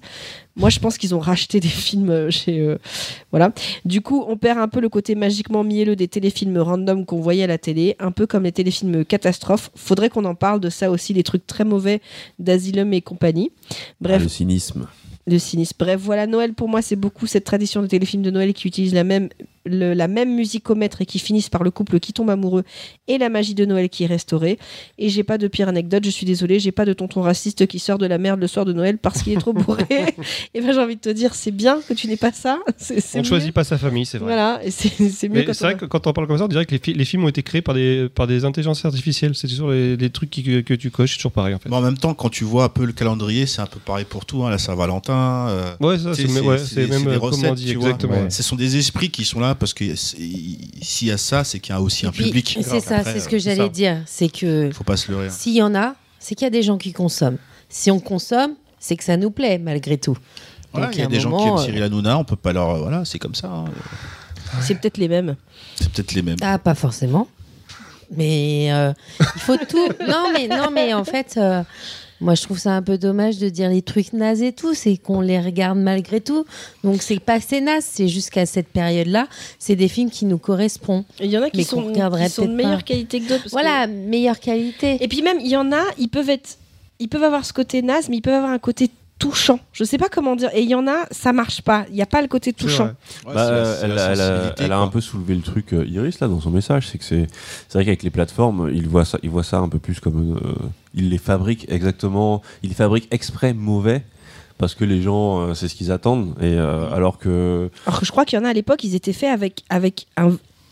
Des fois, il y en a, tu sens qu'ils y croyaient, quoi. Et c'est Oui, ça la différence. C'est pas fait pour l'algorithme, entre guillemets. C'est euh, ça. Et c'est ça, c'est une grosse, c'est une différence. grosse différence. c'est le bah, Hallmark, c'est leur truc, ils font ça comme film. Même ils s'ils aiment ils sont ça. conscients que c'est mauvais et tout, je pense, il y a aussi du Mais peut-être cynisme. pas. euh, Peut-être qu'ils y croient. dans- tout Non, mais ils y croient. Hallmark. Je sais pas si tu as vu l'entreprise, c'est tout un délire en fait. hmm, C'est un. Vous avez jamais vu un des documentaires là-dessus? Sur l'entreprise, non. Ah non non, mais c'est un délire. Ils sont, ils ont les pulls, euh, ils, sont blonds et tout. Je vous jure, c'est un délire. Non, mais en fait, ils y croient vraiment. hein. Donc, euh, donc voilà. Euh, Merci euh, Iris. et de Merci ton beaucoup retour. Iris Ça de fait ton plaisir. retour et puis surtout d'avoir répondu. Toute seule. la seule à nous, avoir, à nous écouter. Non, mais la prochaine fois, j'essaierai de m'y prendre un peu plus à l'avance, en janvier peut-être. Euh, j'essaierai à ce moment-là. Et voilà, on arrive sur une. euh, Dernier podcast de l'année. Sur une fin de podcast, sur un, euh, dernier podcast de l'année. Est-ce que. euh, Il est 1h24. et on a il est fait mieux que la dernière 1h24, on est, on est bon. euh, C'est bien, c'est quoi, 3 heures Il finit bien l'année, ce, Trois heures et ce podcast, je trouve, en fait. Ouais, il redonne petit- un, un goût un peu à la vie. Alors Ouais, que je trouve avant que le podcast, j'étais là, ça va mieux. C'était un Là, peu là. dépressif. J'ai envie de là, revoir. Gremlins. C'est vrai surtout Gremlins on a 2. démarré dépressif et je trouve qu'on a fini dans un truc un peu cosy et c'est assez agréable. Bah là, j'ai envie d'un plaid. Je sais pas pourquoi. Et d'un chocolat chaud envie Chocolat de plaid là. et de regarder Gremlins, c'est ça et d'un saucisson.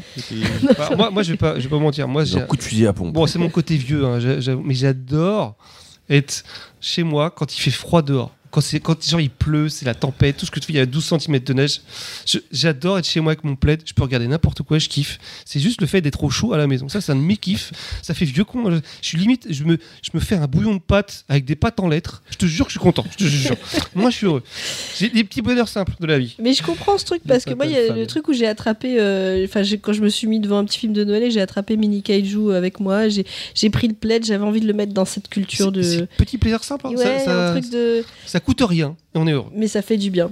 Puis lui, il a son doudou en plus, donc tu vois, on est vraiment dedans, quoi. C'est. Et on mange des bonbons. Ouais, c'est bien.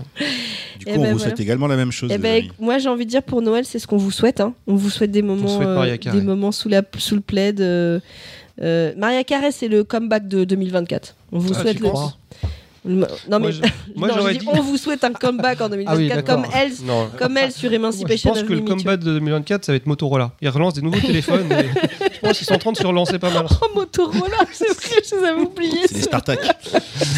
Bon, on est d'accord que là, on est sur la fin de podcast. Je lance la musique. Ouais, euh, on fait des bisous à tout le monde. On leur souhaite de passer des bonnes fêtes de fin d'année. Ouais. De, de- Si vous écoutez ce podcast à Noël, euh, on espère que vous Bah, passez un normalement, très c'est toi qui monte. Donc, normalement, il ressort, il sort la semaine prochaine. Mais de toute façon, je vais, être, je vais être obligée parce que je prends le train, euh, je prends le train euh, samedi de la semaine prochaine, donc il faut impérativement qu'il sorte avant, avant samedi. Eh ben, écoutez, ça fait plaisir. On n'a pas fait. Bon, on le fait maintenant, le coucou SK, parce que voilà, ça fait longtemps. Ouais, Et puis, ça c'est fait le longtemps qu'on seul n'a pas coucou fait un SK du coucou SK. mensuel. Coucou SK. Coucou, oui, coucou, voilà. Coucou SK. Voilà. Euh, et puis, euh, et puis bah, écoutez, c'est c'est fini pour moi. Hein On drop de mic On drop de On mic. drop de mic. Culture. euh,